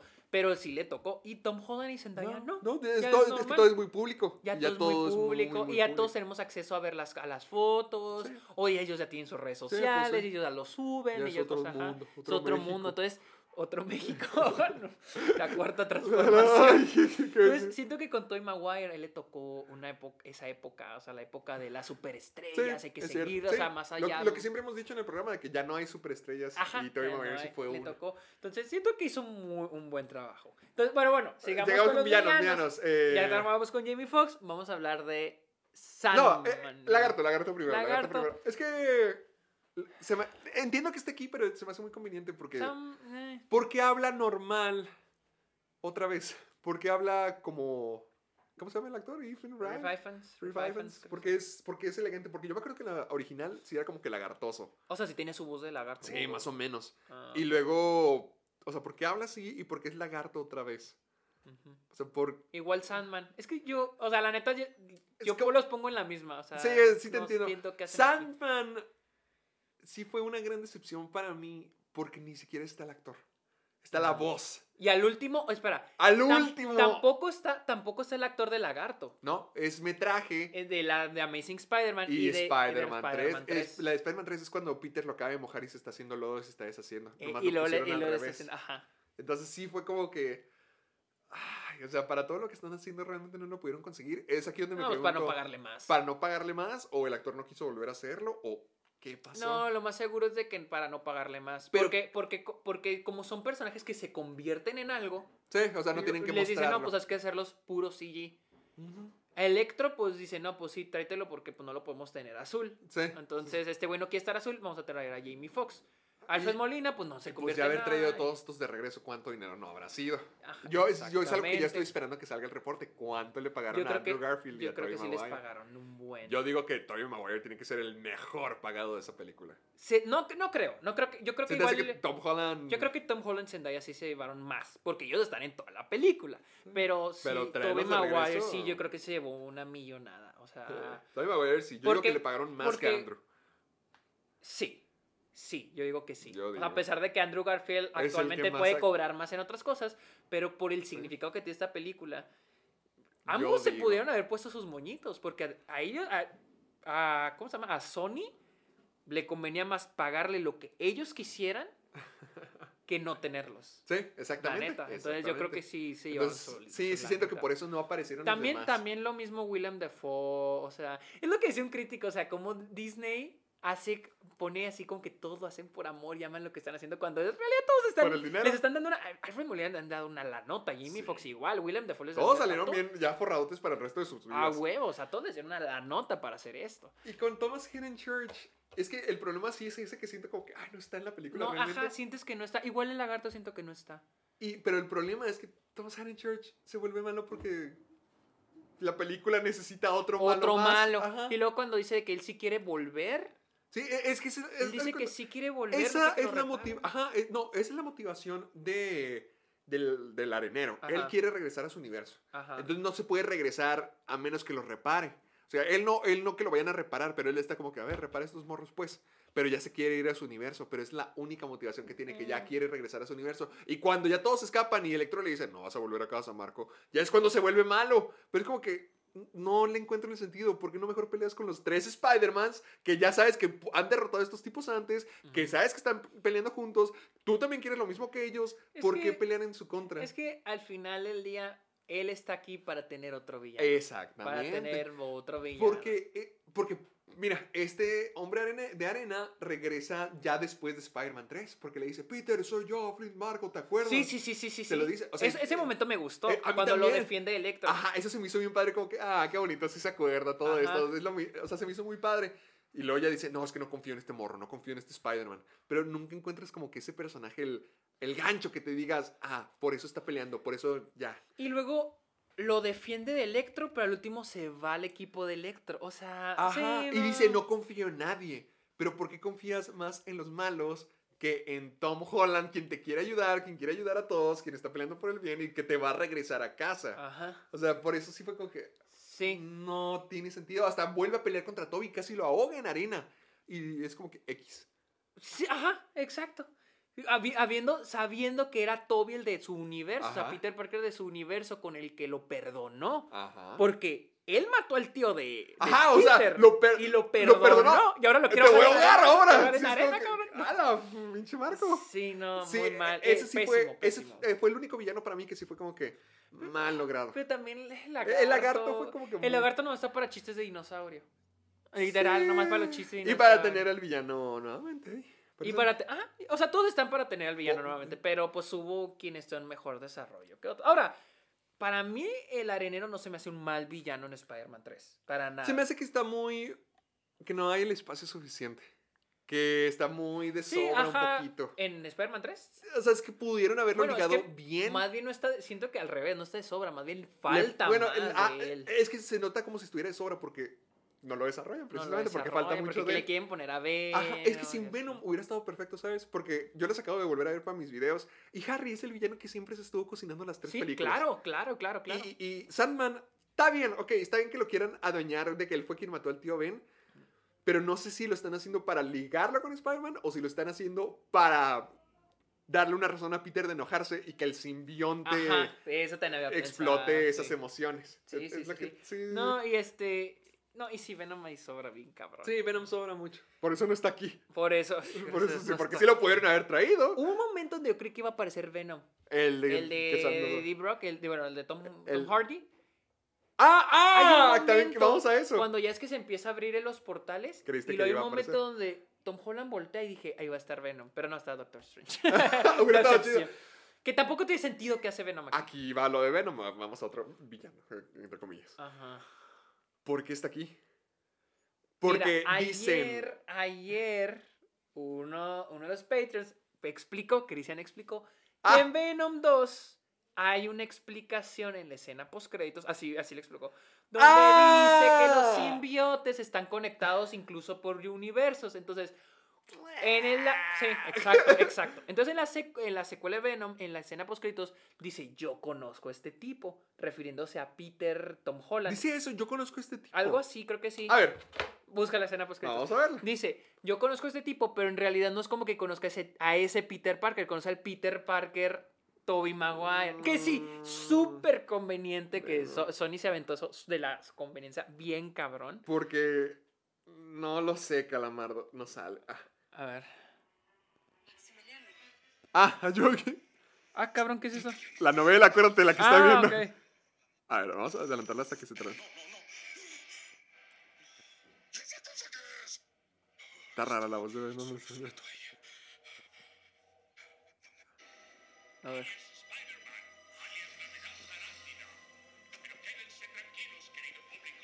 A ver qué dice.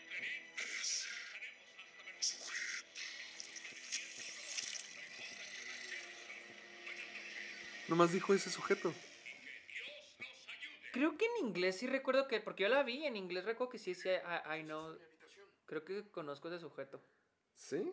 Ah, Pongamos que sí lo dijo. Y pongamos que esa mamá de que los, los simbiotes están conectados. Se me hace igual muy conveniente. Se me hace súper conveniente. O sea, Porque independientemente. Ah, No, es que sí, es que tenía que haberlo conocido previamente, pero ¿cómo? O sea, eso de que estén conectados se me hace. sí, es ya Nah, demasiado conveniente nah. para dejar el, el simbiote ahí en ese universo. Y Sí. porque se supone que este, este Venom se le teletransportó por el hechizo de Doctor, De Strange, Doctor Strange. Pero porque llega el momento donde Misterio reveló la identidad. ¿No debió de haber llegado después cuando hicieron el hechizo? No, pero ahí no lo está revelando Misterio. Es el noticiero, nada más. Pero otra vez le están diciendo como que otra vez, ya pasaron, ya pasaron tres meses de esto, pero otra vez la misma noticia. Aquí va, ya sabemos que es. ¿eh? No, no pasaron tres meses. ¿Cuánto tiempo? ¿Cuánto Ponle tiempo? Una semana, una semana, ¿Eh? dos semanas. Ay, ni sé, Un güey. mes. Estoy muy perdido con lo de... Con lo de Venom estoy bien perdido. O sea, no- ni Venom ni Eddie Brock conocen Spider-Man, pero nomás dejaron el símbolo. Sí, o sea, es que nomás sirvió para eso, güey. Son muy, muy culero. Pero bueno, vamos a hablar, ya hablamos de... De los villanos, Ya hablamos de... eh, vamos a hablar de, de Zendaya y de Ned. me gustaron mucho. A mí también me gustaron. Me gustaron mucho. Siento que. he oído mucha gente que se queja de la comedia, pero a mí sí me No, gustó. A mí sí me da mucha risa. Ned es el que hace toda la comedia. Sí, y, y a mí me gusta cómo- Sí, la, la Ned es al 100 Sí. con, con la comedia. Y no te voy a mentir, sí se me hizo bien triste el final. A mí también, sí pega. O sea, sí, se me Sí, hace pega. ayer lo volví a ver y ayer que lo vi por segunda vez No Way Home, ya no lo estaba viendo como el modo, quiero ver a Andrew y a Toby, que, que Sí, realmente ahora quería sí, ya disfrutar la viendo, película. Y, me, y es donde ya finalmente me pude concentrar y decir, no manches, o sea, desde que el 2000, ¿cuándo salió? ¿2017? Ajá. 2016, 17. 17, 18, hemos tenido estos tipos y ya, ¿Ya? ya, ya fue ¿Se la última vez.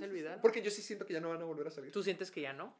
No me gustaría que volvieran Sí, a a salir. mí también no me gustaría que... Porque sí, siento que es un buen final para la trilogía. No estoy de acuerdo que muchos dicen de que, ah, es que todo ha evolucionado ese final. No, para nada. O sea, para nada, para nada. Siento que todo llevó a ese final. No, o sea, no, fue No, no, cuestión del camino. Fue cuestión, ajá, fue De- cosa que, ah, ok, ¿qué vamos a sacarlo acá, ajá. Entonces, Pero es que me... ahora, yo tengo la teoría De... de que hicieron todo esto de que todos se olviden de Peter para Sony sacar a Spider-Man de Mar del Yo- MCU. Sí, yo también pensé lo mismo. O sea, sí se va a hacer igual conveniente para todos, para Ajá. los fans, tanto como para el estudio. Sí.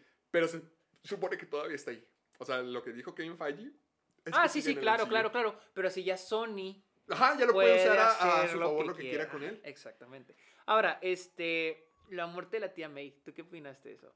Como que no me encanta. No, Eh, me- Es que sí me gusta, pero mm, es que no habían trabajado el personaje no- hasta no- esa no, película. Yo no sentí nada. O sea, digo, pobre güey. sí, lo sentí por Tom Holland, Pero no lo no sentí por- por... perder. Me, me dolió más que se olvidaran de su nombre sus amigos.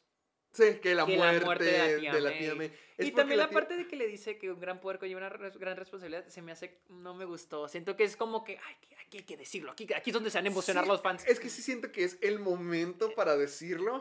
Y, y, o sea, sí construye para Tom Holland, pero al mismo tiempo es como que todo conveniente para que ya se haga el Spider-Man que tiene que ser. Ajá. ajá. Porque, haz, haz de cuenta, es por eso que se me hace tan triste el final. Porque ya no va a ver a sus amigos, ya perdió todo. Ajá. Pero ya es el Spider-Man que todo el mundo estaba friegue y friegue y friegue querían que ver, querían ajá. ver. Pero es como que al fin se dieron cuenta de que es que no era ese Spider-Man. Estas películas fue como que su curva de aprendizaje para convertirse en, en pobre, en traje hecho por él, en sin nada del, del Pero igual, no- universo. o sea, no me encanta esa curva. Me gusta donde ya, ok, ya no lo, donde lo posicionaron ya, pero no me gusta, encanta la curva de aprendizaje de que estuvo con los Avengers, tuvo su propio, Ah, bueno, er- su propio sí. traje que se lo dio Iron Man. O sea, no Pero me siento, encanta esa curva. siento que dejó de ser el niño y ya se convirtió como que ahora sí en su propia persona. Como que siempre fue el niño araña y ahora sí ya fue lo que significa El perder. niño Iron Man. El niño, siempre fue el niño Iron Man y ahorita ya es el hombre araña. Sí. Y, y por eso me gusta tanto el final. Y lo de la, la muerte de la tía May, sí, es que no sentí tanto cuando Sí. se murió. Realmente no sentí mucho, pero sí, se me, sí me sorprendió porque no esperaba que se muriera. Porque yo no había le- leído ningún spoiler de Ajá. eso. Pero mm, sé que no tenía el mismo punch de haber visto al tío Ben morirse Ujú. en la primera de Spider-Man. Llevábamos más tiempo conociendo a Marisa Tomei. Exactamente. Pero exactamente. nunca se hizo nada con Marisa Tomei más que estar ahí Ujú. hasta ahorita. Y por eso es que no sentí tanto esa escena. Pero sí me gusta lo que, cómo termina construyendo Tom Holland. Y siento que es, al menos esta película es el mejor Tom Holland. Que es la mejor que ha actuado Ah, sí. y el- como que el mejor arco que tiene que, Sí, que tiene un mejor que arco. pasar. Entonces sí me gustó. Que al último no me encanta eso de que todos se olviden de quién es Peter y que quiere. Lo hacen para que o Sony sea, lo pueda último, usar. porque, ajá, que ha olvidado y lo, lo recuerdan. No, ajá. Ahora, ¿Qué? vamos a hablar de Tobey Ah. Maguire y Andrew Garfield. Cuando, ¿No nos falta nada más? Creo que no. Hay que dejar eso. Cuando llegan, se me hizo una muy buena escena. Se hizo muy. Sí, ¿Cómo llegaron? Se, me hizo muy buena escena. Todo lo que estuvieron se me hizo bueno. A mí, todo. Sí. Sí, es más, es que... Hay muchas cosas muy convenientes, por ejemplo, ah, que no me mencionado, por ejemplo, lo de Ned, que ahora abre portales. ¡Ah! Por ejemplo, Sí.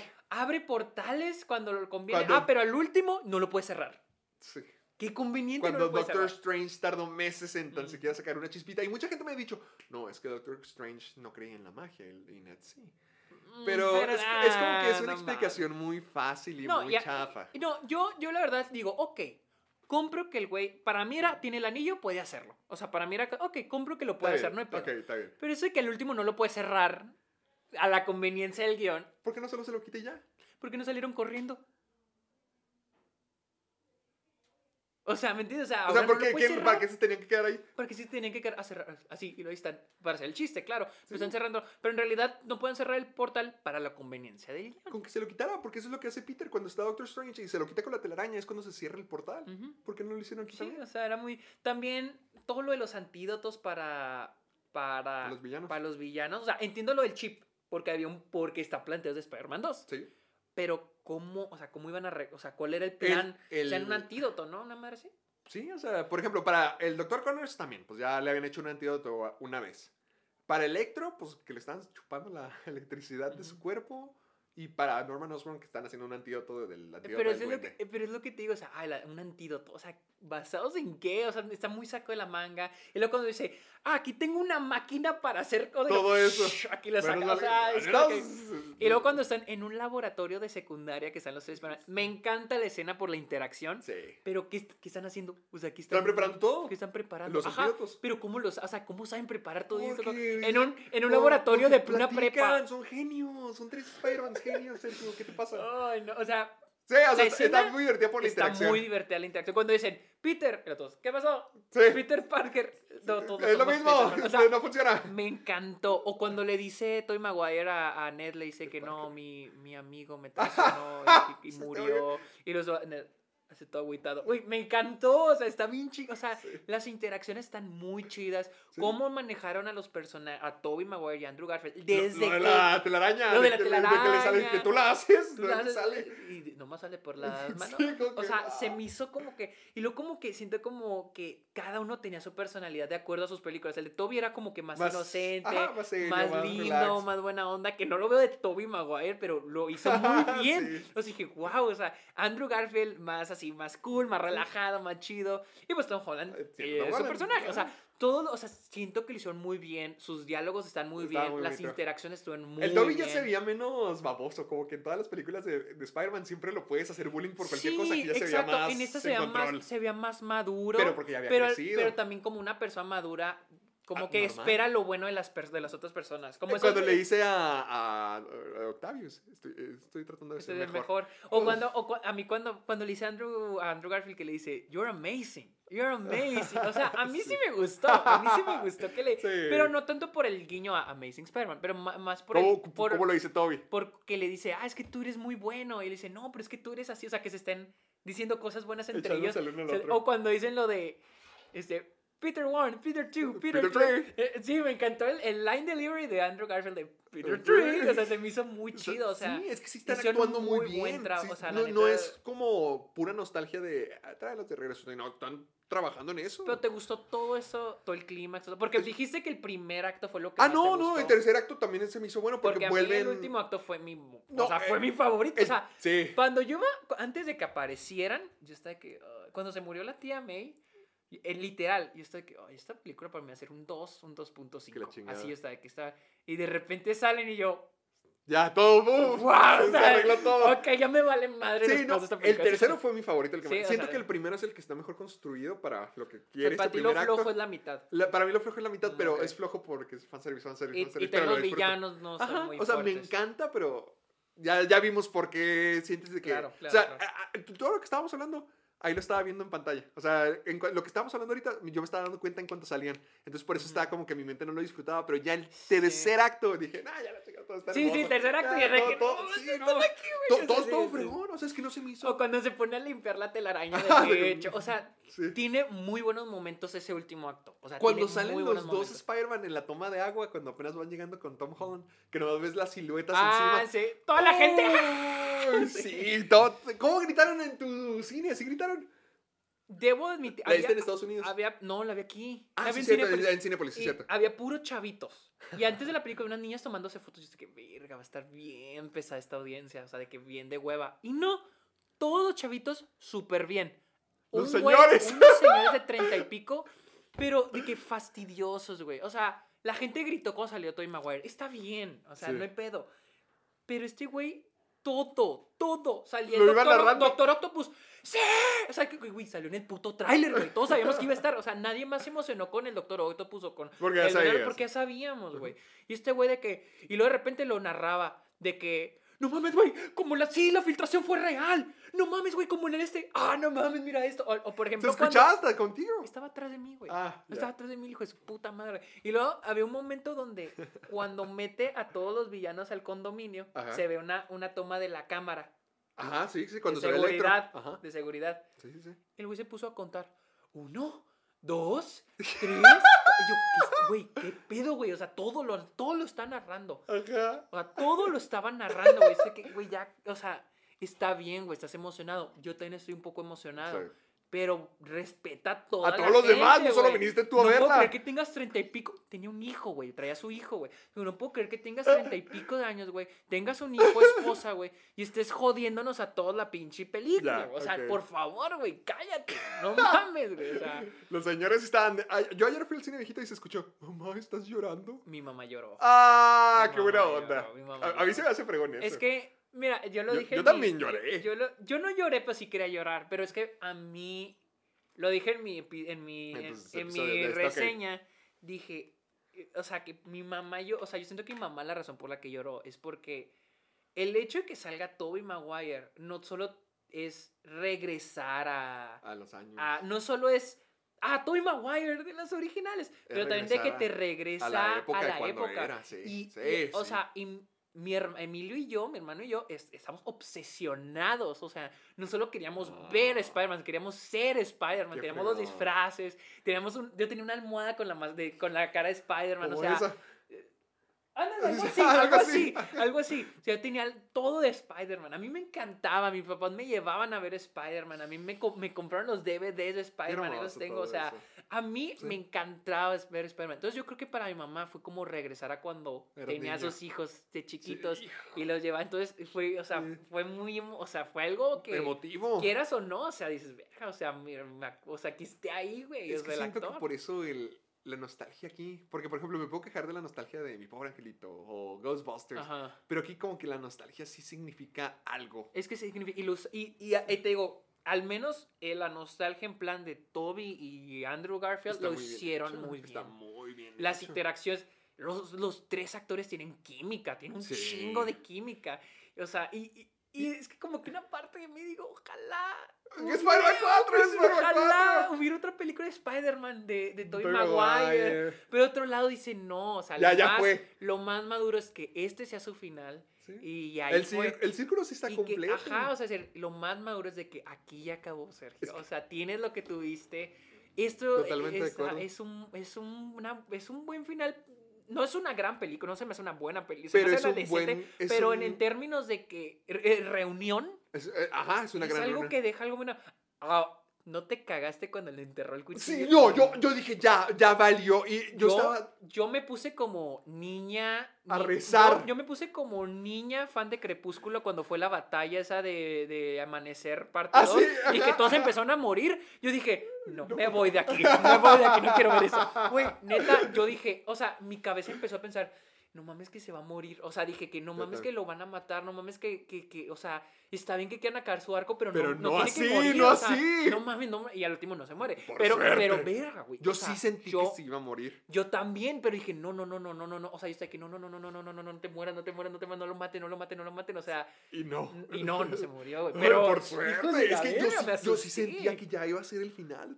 Y No. yo sí digo que ellos ya sabían lo mismo, que querían asustarnos. Sí, sí, ah, que claro, claro, claro. Pero dije, no mames, si Tobey Maguire pidió que lo mataran, así No, como Harry no, por ya, para que me dejen en paz. No, no, no, no, no, no, no, No, no, no, no, neta, yo estaba así. Y ya cuando lo levantó, ya estaba todo bien, dije, uff. Sí, de que me han apuñalado antes. como. No, mi amigo dijo, es que tiene que ocurrir. Y decía, es que tiene que pasar, tiene que pasar. Y yo, no, ¿por qué? No, ¿Por qué no, se tiene ¿por que qué lo tiene que matar? No, no No. era como que parte de sus películas, no. sí, no, que o sea, entiendo que, ok, sí, ok, ya no va a haber más Tobey Maguire, pero no lo maten, güey. o sea, Sí, no, no, no, no, no me lo maten, güey. Yo siento que estuvo muy bien. Sí, estuvo que muy bien. Y Yo quería, es que yo quería más de todo y todo. Todavía, pero es porque yo Es ah, tengo exacto, lisionado de que dime más, que diga más cosas, que haga más Eh, chistes. Sí, que vuelva a salir más en pantalla. Sí. Incluso Andrew Garfield, que salgan más, que salgan más. Pero sí, o sea, lo más maduro era eso. Ajá, o sea, Eso porque sigue ya, siendo la o película sea. de Tom Holland. O sea, sé que es la reunión araña, pero en parte. O sea, había puntos donde decía, ah, sí, cierto, es la película de Tom Holland. O sea, había momentos que se enfoca mucho en los villanos Sí, y de pero- repente, ah, es- Es mi alarma. ah, no- no te- y había momentos donde decía, ah, no, pero espérate, es la película de Tom Holland. Ajá, sí, pero sí, sí, hicieron, en términos de hacer. nostalgia, está bien. La neta estuvo muy, muy, muy, muy, muy bien. Y a, veces siento que la... ¿Cómo maneja la nostalgia? Mira, la película tiene momentos nostálgicos muy malos, como el de, el de Daredevil. Ok, ah, ok. Como se me hizo mal. a mí está, está bien. Tiene momentos nostálgicos que se sienten forzados, pero los paso, como los villanos. Como los villanos, y tiene y momentos, nostálgicos muy, muy, buenos que son los de Toy Maguire. Cierto, y me alegra que los, los, no- los momentos nostálgicos buenos, buenos, buenos sean donde salen Andrew Garfield, Toy Maguire y que Eh, no sea al revés. Era lo que no querías que fallara. Ajá, era lo, era que, lo que no era lo que yo te decía, que todo este tiempo decíamos, si salen, ojalá no la caguen con ellos. Y no lo hicieron, no lo hicieron. Lo hicieron muy bien, lo hicieron demasiado bien. Sí, pero... Entonces, en, en resumen, yo puedo decir que es que veo todos los fallos de No Way Home. sí, y tiene muchos. y tiene muchos, y- y, tiene muchos, pero Creo que hablamos más de fallos que de cosas. Los efectos especiales. a, mí, están- a mí me gustan. a mí se me hacen Se me hacen los peores del No, MCU. no, no, no. No, Black Panther es de los peores del MCU. Y, y a un lado no, güey. Por ejemplo, el momento donde los tres Spider-Mans. Hay un momento donde. Cuando están corriendo Cuando todos. están corriendo, todo se ve horrible. No. Bueno, no sé si yo me Cuando Andrew Garfield sale del portal. Ok, sí se ve Se como ve el corte se ve el efecto. El Doctor Octopus cuando empieza a pelear en el puente Sí, contra tam- también. también. O sea, se ve como o efectos, sea, pero no siento que sea como los peores del MCU. Porque, por ejemplo, Black Panther se Black Panther sí tiene feos, Black muy Panther feos. tiene muy feos Fe- efectos. pero- Eh, ah, por ejemplo, eh, Civil War se ven las cabezas ahí voladoras. sí, Infinity War también. Infinity War se ven Pero es que en esta, no sé, es que las peleas, las peleas se me hicieron, A mí sí me gustaron. por ejemplo, Eternals, se me hizo horrible los efectos especiales. Cuando están agarrando Icarus, son, es puro CG, o sea, es puro CG, o sea, horrible. Al por- final de la película, casi al final, se me hizo terrible. Y en esta película siento que ayuda que el clímax es de noche.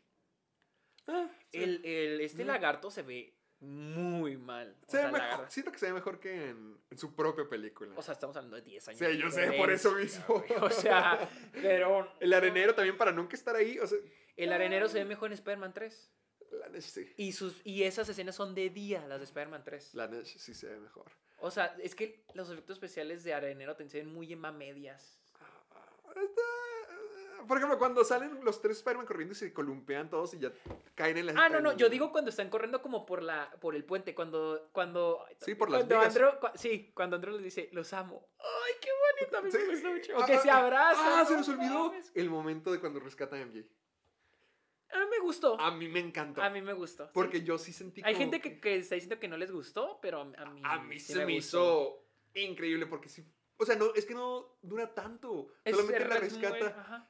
Y pero sabes todo lo que significa. Sí, sí, O sea, sí, está y muy puedes bien. ver en la Es que actuación de Andrew Es que Garfield. esas cositas es lo que hace que la nostalgia en esa película funcione Ajá, muy bien. o sea, sí, siento que le dan una conclusión no solamente a este Spider-Man, sino a todos Porque los ponte a pensar, no le aporta nada al personaje de Tom Holland ni a la narrativa de la película, pero le aporta mucho al mismo personaje de Andrew Garfield. Sí. Eso es lo que me gusta, Sí. de que le, a- les aporta muchas cosas a personajes que, que técnicamente no están haciendo un cameo, están haciendo una aparición pequeña, pero, le Pero- está aportando Ajá, algo, como- digo... como, que le da un sentido a todas las películas de Spider-Man existir. Exacto. Y a mí sí me gustó mucho saber que Toby y Kirsten Dunst están en otro universo felices viviendo juntos. Ah, entonces sí, sí, En- yo no, no llegué a entender eso. ¿tú En, en español dijo que estaba viviendo, que dijo, es muy complicado, pero le encontramos la forma. Ah, ok, ok. Y ok, ahorita sí, están sí. viviendo juntos MJ y, y Spider-Man y fue como, Ay, qué qué bueno. hermoso, o sea, de que está bien. Porque algo que le dije a Lalo cuando terminamos de ver Spider-Man 3 fue, esa fue la última vez que los vimos ya. O sea, cuando se rejuntan y empiezan a bailar en Spider-Man 3. Madres, o sea, uno nunca esperaba que esa hubiera sido la última vez que Sí, sí, visto a es, es- es lo que, es, ajá, lo que siempre digo, o sea, porque la, creo que las vi con Luisa hace rato y les digo, o sea, le ¿Ese digo, o sea, se me hace muy triste este final, no sé, por- o sea, es un O sea, final muy tra- agritu- es en sí, eh, pero en sí, no, pero en sí solo la película, el final es triste porque se muere Harry. Sí, Eh, la neta, el final, en o sea, si hubiera, habido- si hubiera habido una cuarta película, aún así ese final es muy triste. Porque es, es Peter arrepintiéndose de todo lo que hizo, o sea, con la cola entre las patas Sí. y también con la muerte de su mejor amigo. Entonces, ese, a mí se me hace un, un momento muy triste. Súmale que ya es el final de esa trilogía. Se me hace muy, muy triste. Y siento que, es, que está diciendo Que, le- que lo traigan de regreso todo esto de decirlo, al menos.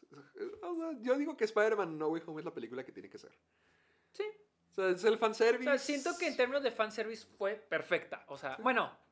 Bueno, No, en- en- cuando sale Tobey Maguire, eso fue perfecto. O sea, Andrew- y Andrew Garfield fueron perfectos. Lo Ellos demás son no es perfectos. perfecto, pero lo aprecias, lo yo sí, disfrutas. yo sí pienso, pero pensé no fue tan hot take contigo que sí, que está al mismo nivel que Spider-Man 3. Es que yo también lo estaba pensando porque yo no considero que Spider-Man 3 sea una Yo abominación. tampoco siento que sea mal. Siento que la gente ahora dice que es mala por repetir lo que otros están diciendo. Pero Sí. si te pones a verla, No está tan mal. no está mal. A mí no se me hace mala. Siento que. Es que también, ponte a pensar. La gente quería ver Venom. En ese entonces la gente se moría por Sí, ver Venom. Sí. Es la secuela de Spider-Man 2, la cual, no mames, wow. O sea, ¿No? es que, wow. mejores. ¿no? Entonces, siento que fue mucho odio esa película cuando en realidad. O sea, es que no fue es. no, no se estrelló la franquicia, sino bajó de calidad, pero no, Bajó de calidad, exactamente. no como pero para matarlo Para todo odiarla Ajá. mucha gente que la odia. Sí. Y sí, tiene muchos peros. Más en Muchísimos. el aspecto de Venom. Muchísimos. Pero yo creo que estábamos mal enfocados en el 2007 y realmente no la entendíamos Ajá, exacto. bien del todo. Por ejemplo, nos íbamos de, ay, está bailando el hombre araña, qué pedo. Cuando... A mí nunca me molestó. O sea, es que eso, no está- fíjate. ah, fíjate que no siento que esté tan malo eso porque la película precisamente se trata de Peter con su ego, Ajá. con la imagen que tiene de sí mismo, Sí. la, la oscuridad en uno mismo y digo, "Est- está bien. Creo que a mí, creo que lo único que me molesta es de que eso pudo haber funcionado Mm. sin el simbiote. Sí, sin Topher Grace todo hubiera estado bien. Porque, punto de pensar, besó a Gwen Stacy cuando le dan la llave de la ciudad sin simbiote. Ajá. Eh, ah, eso ya Cometió- estaba mal. Cometió un error humano, o sea, y sin tener el simbiote. Es una buena dirección para el personaje, pero tienes que te metieron al simbiote para decir que, ah, todo lo demás que hace mal es por culpa del simbiote. Sí, Por ejemplo, esa cuando que ves a, no. por ejemplo, cuando a Gwen Stacy, es un momento muy chingón, muy similar a los que mencioné en la primera película, porque es un error humano, o sea, la cagó, o sea, y en donde dices, verga, este personaje es imperfecto. Sí. ¿Me entiendes? O sea, y ese es el chiste de las películas, es el, es el chiste de hacer personajes, que sean personajes imperfectos. Porque si los haces perfectos y, ¿Y que son es, el, qué buenos... es lo entonces- interesante en Ah, ellos? Ajá, es como irte a la fácil del bueno contra el malo, o a veces se vuelven muy aburridos. Y aquí, por ejemplo, no recordaba eso cuando ves a Gwen Stacy, es como que, verga, güey. Porque, no, o sea, es un- no está haciendo bien. una decisión que tú como audiencia le encuentras muy que cuestionable. sabes que está mal. que sabes que está mal. Y que Mary Jane le dice, ¿quién la besó? ¿El hombre araña O Peter o Parker. Peter Parker? Ese beso era en nosotros. O sea, güey, esos momentos están bien chingones, güey. Y el, ¿Para qué meten a desarrollo, y el desarrollo que tiene Mary Jane. Sí. Yo siento que Spider-Man 3, si hubieran quitado Venom, Funcionaba. hubiera sido mejor que Spider-Man 2. ¿Mejor que Spider-Man Yo 2? pienso que sí, porque Bueno, eso sí es nunca lo que- sabremos. Sí, nunca lo sabremos, pero siento porque están llevando más profundidad lo que habían hecho- en Spider-Man Sí. 2. O sea, Sí, llevan a más profundidad a Mary Jane, a Harry, a Peter, todo. Es que porque- este ya era el momento donde todo explotaba. No, y luego también la idea de que ya no ves películas de superhéroes. Por ejemplo, el personaje de Ned es 100% su relación con Harry. El personaje, de, perdón, con Peter. El Mm. personaje de Zendaya es 100% Su su relación relación, con- con, Y Peter. eso está padre. Cuando.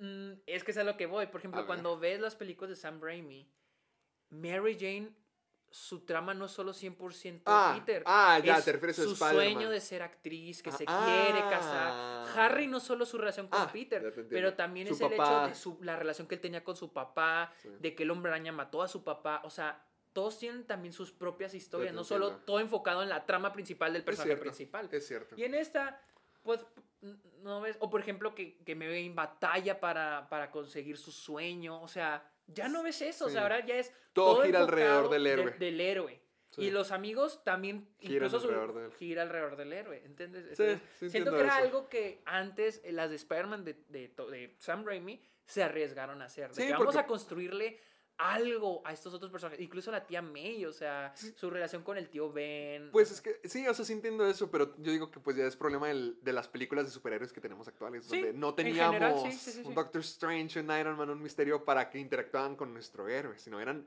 el héroe y los personajes de ese mundo. No, no era qué más podemos meter. Pero Sí. sí, entiendo eso. Pero bueno, esta fue casi tres horas. No es cierto. Casi tres horas, dos horas treinta y seis. A la frega. Si me está. quedó- Güey, nomás hablamos una hora de No Way Home. Yo ya me voy a Chihuahua, a la No fregada. ir a comer. Bueno, amigos, esta fue nuestra opinión, análisis, a detalle de Spider-Man No Way. Home.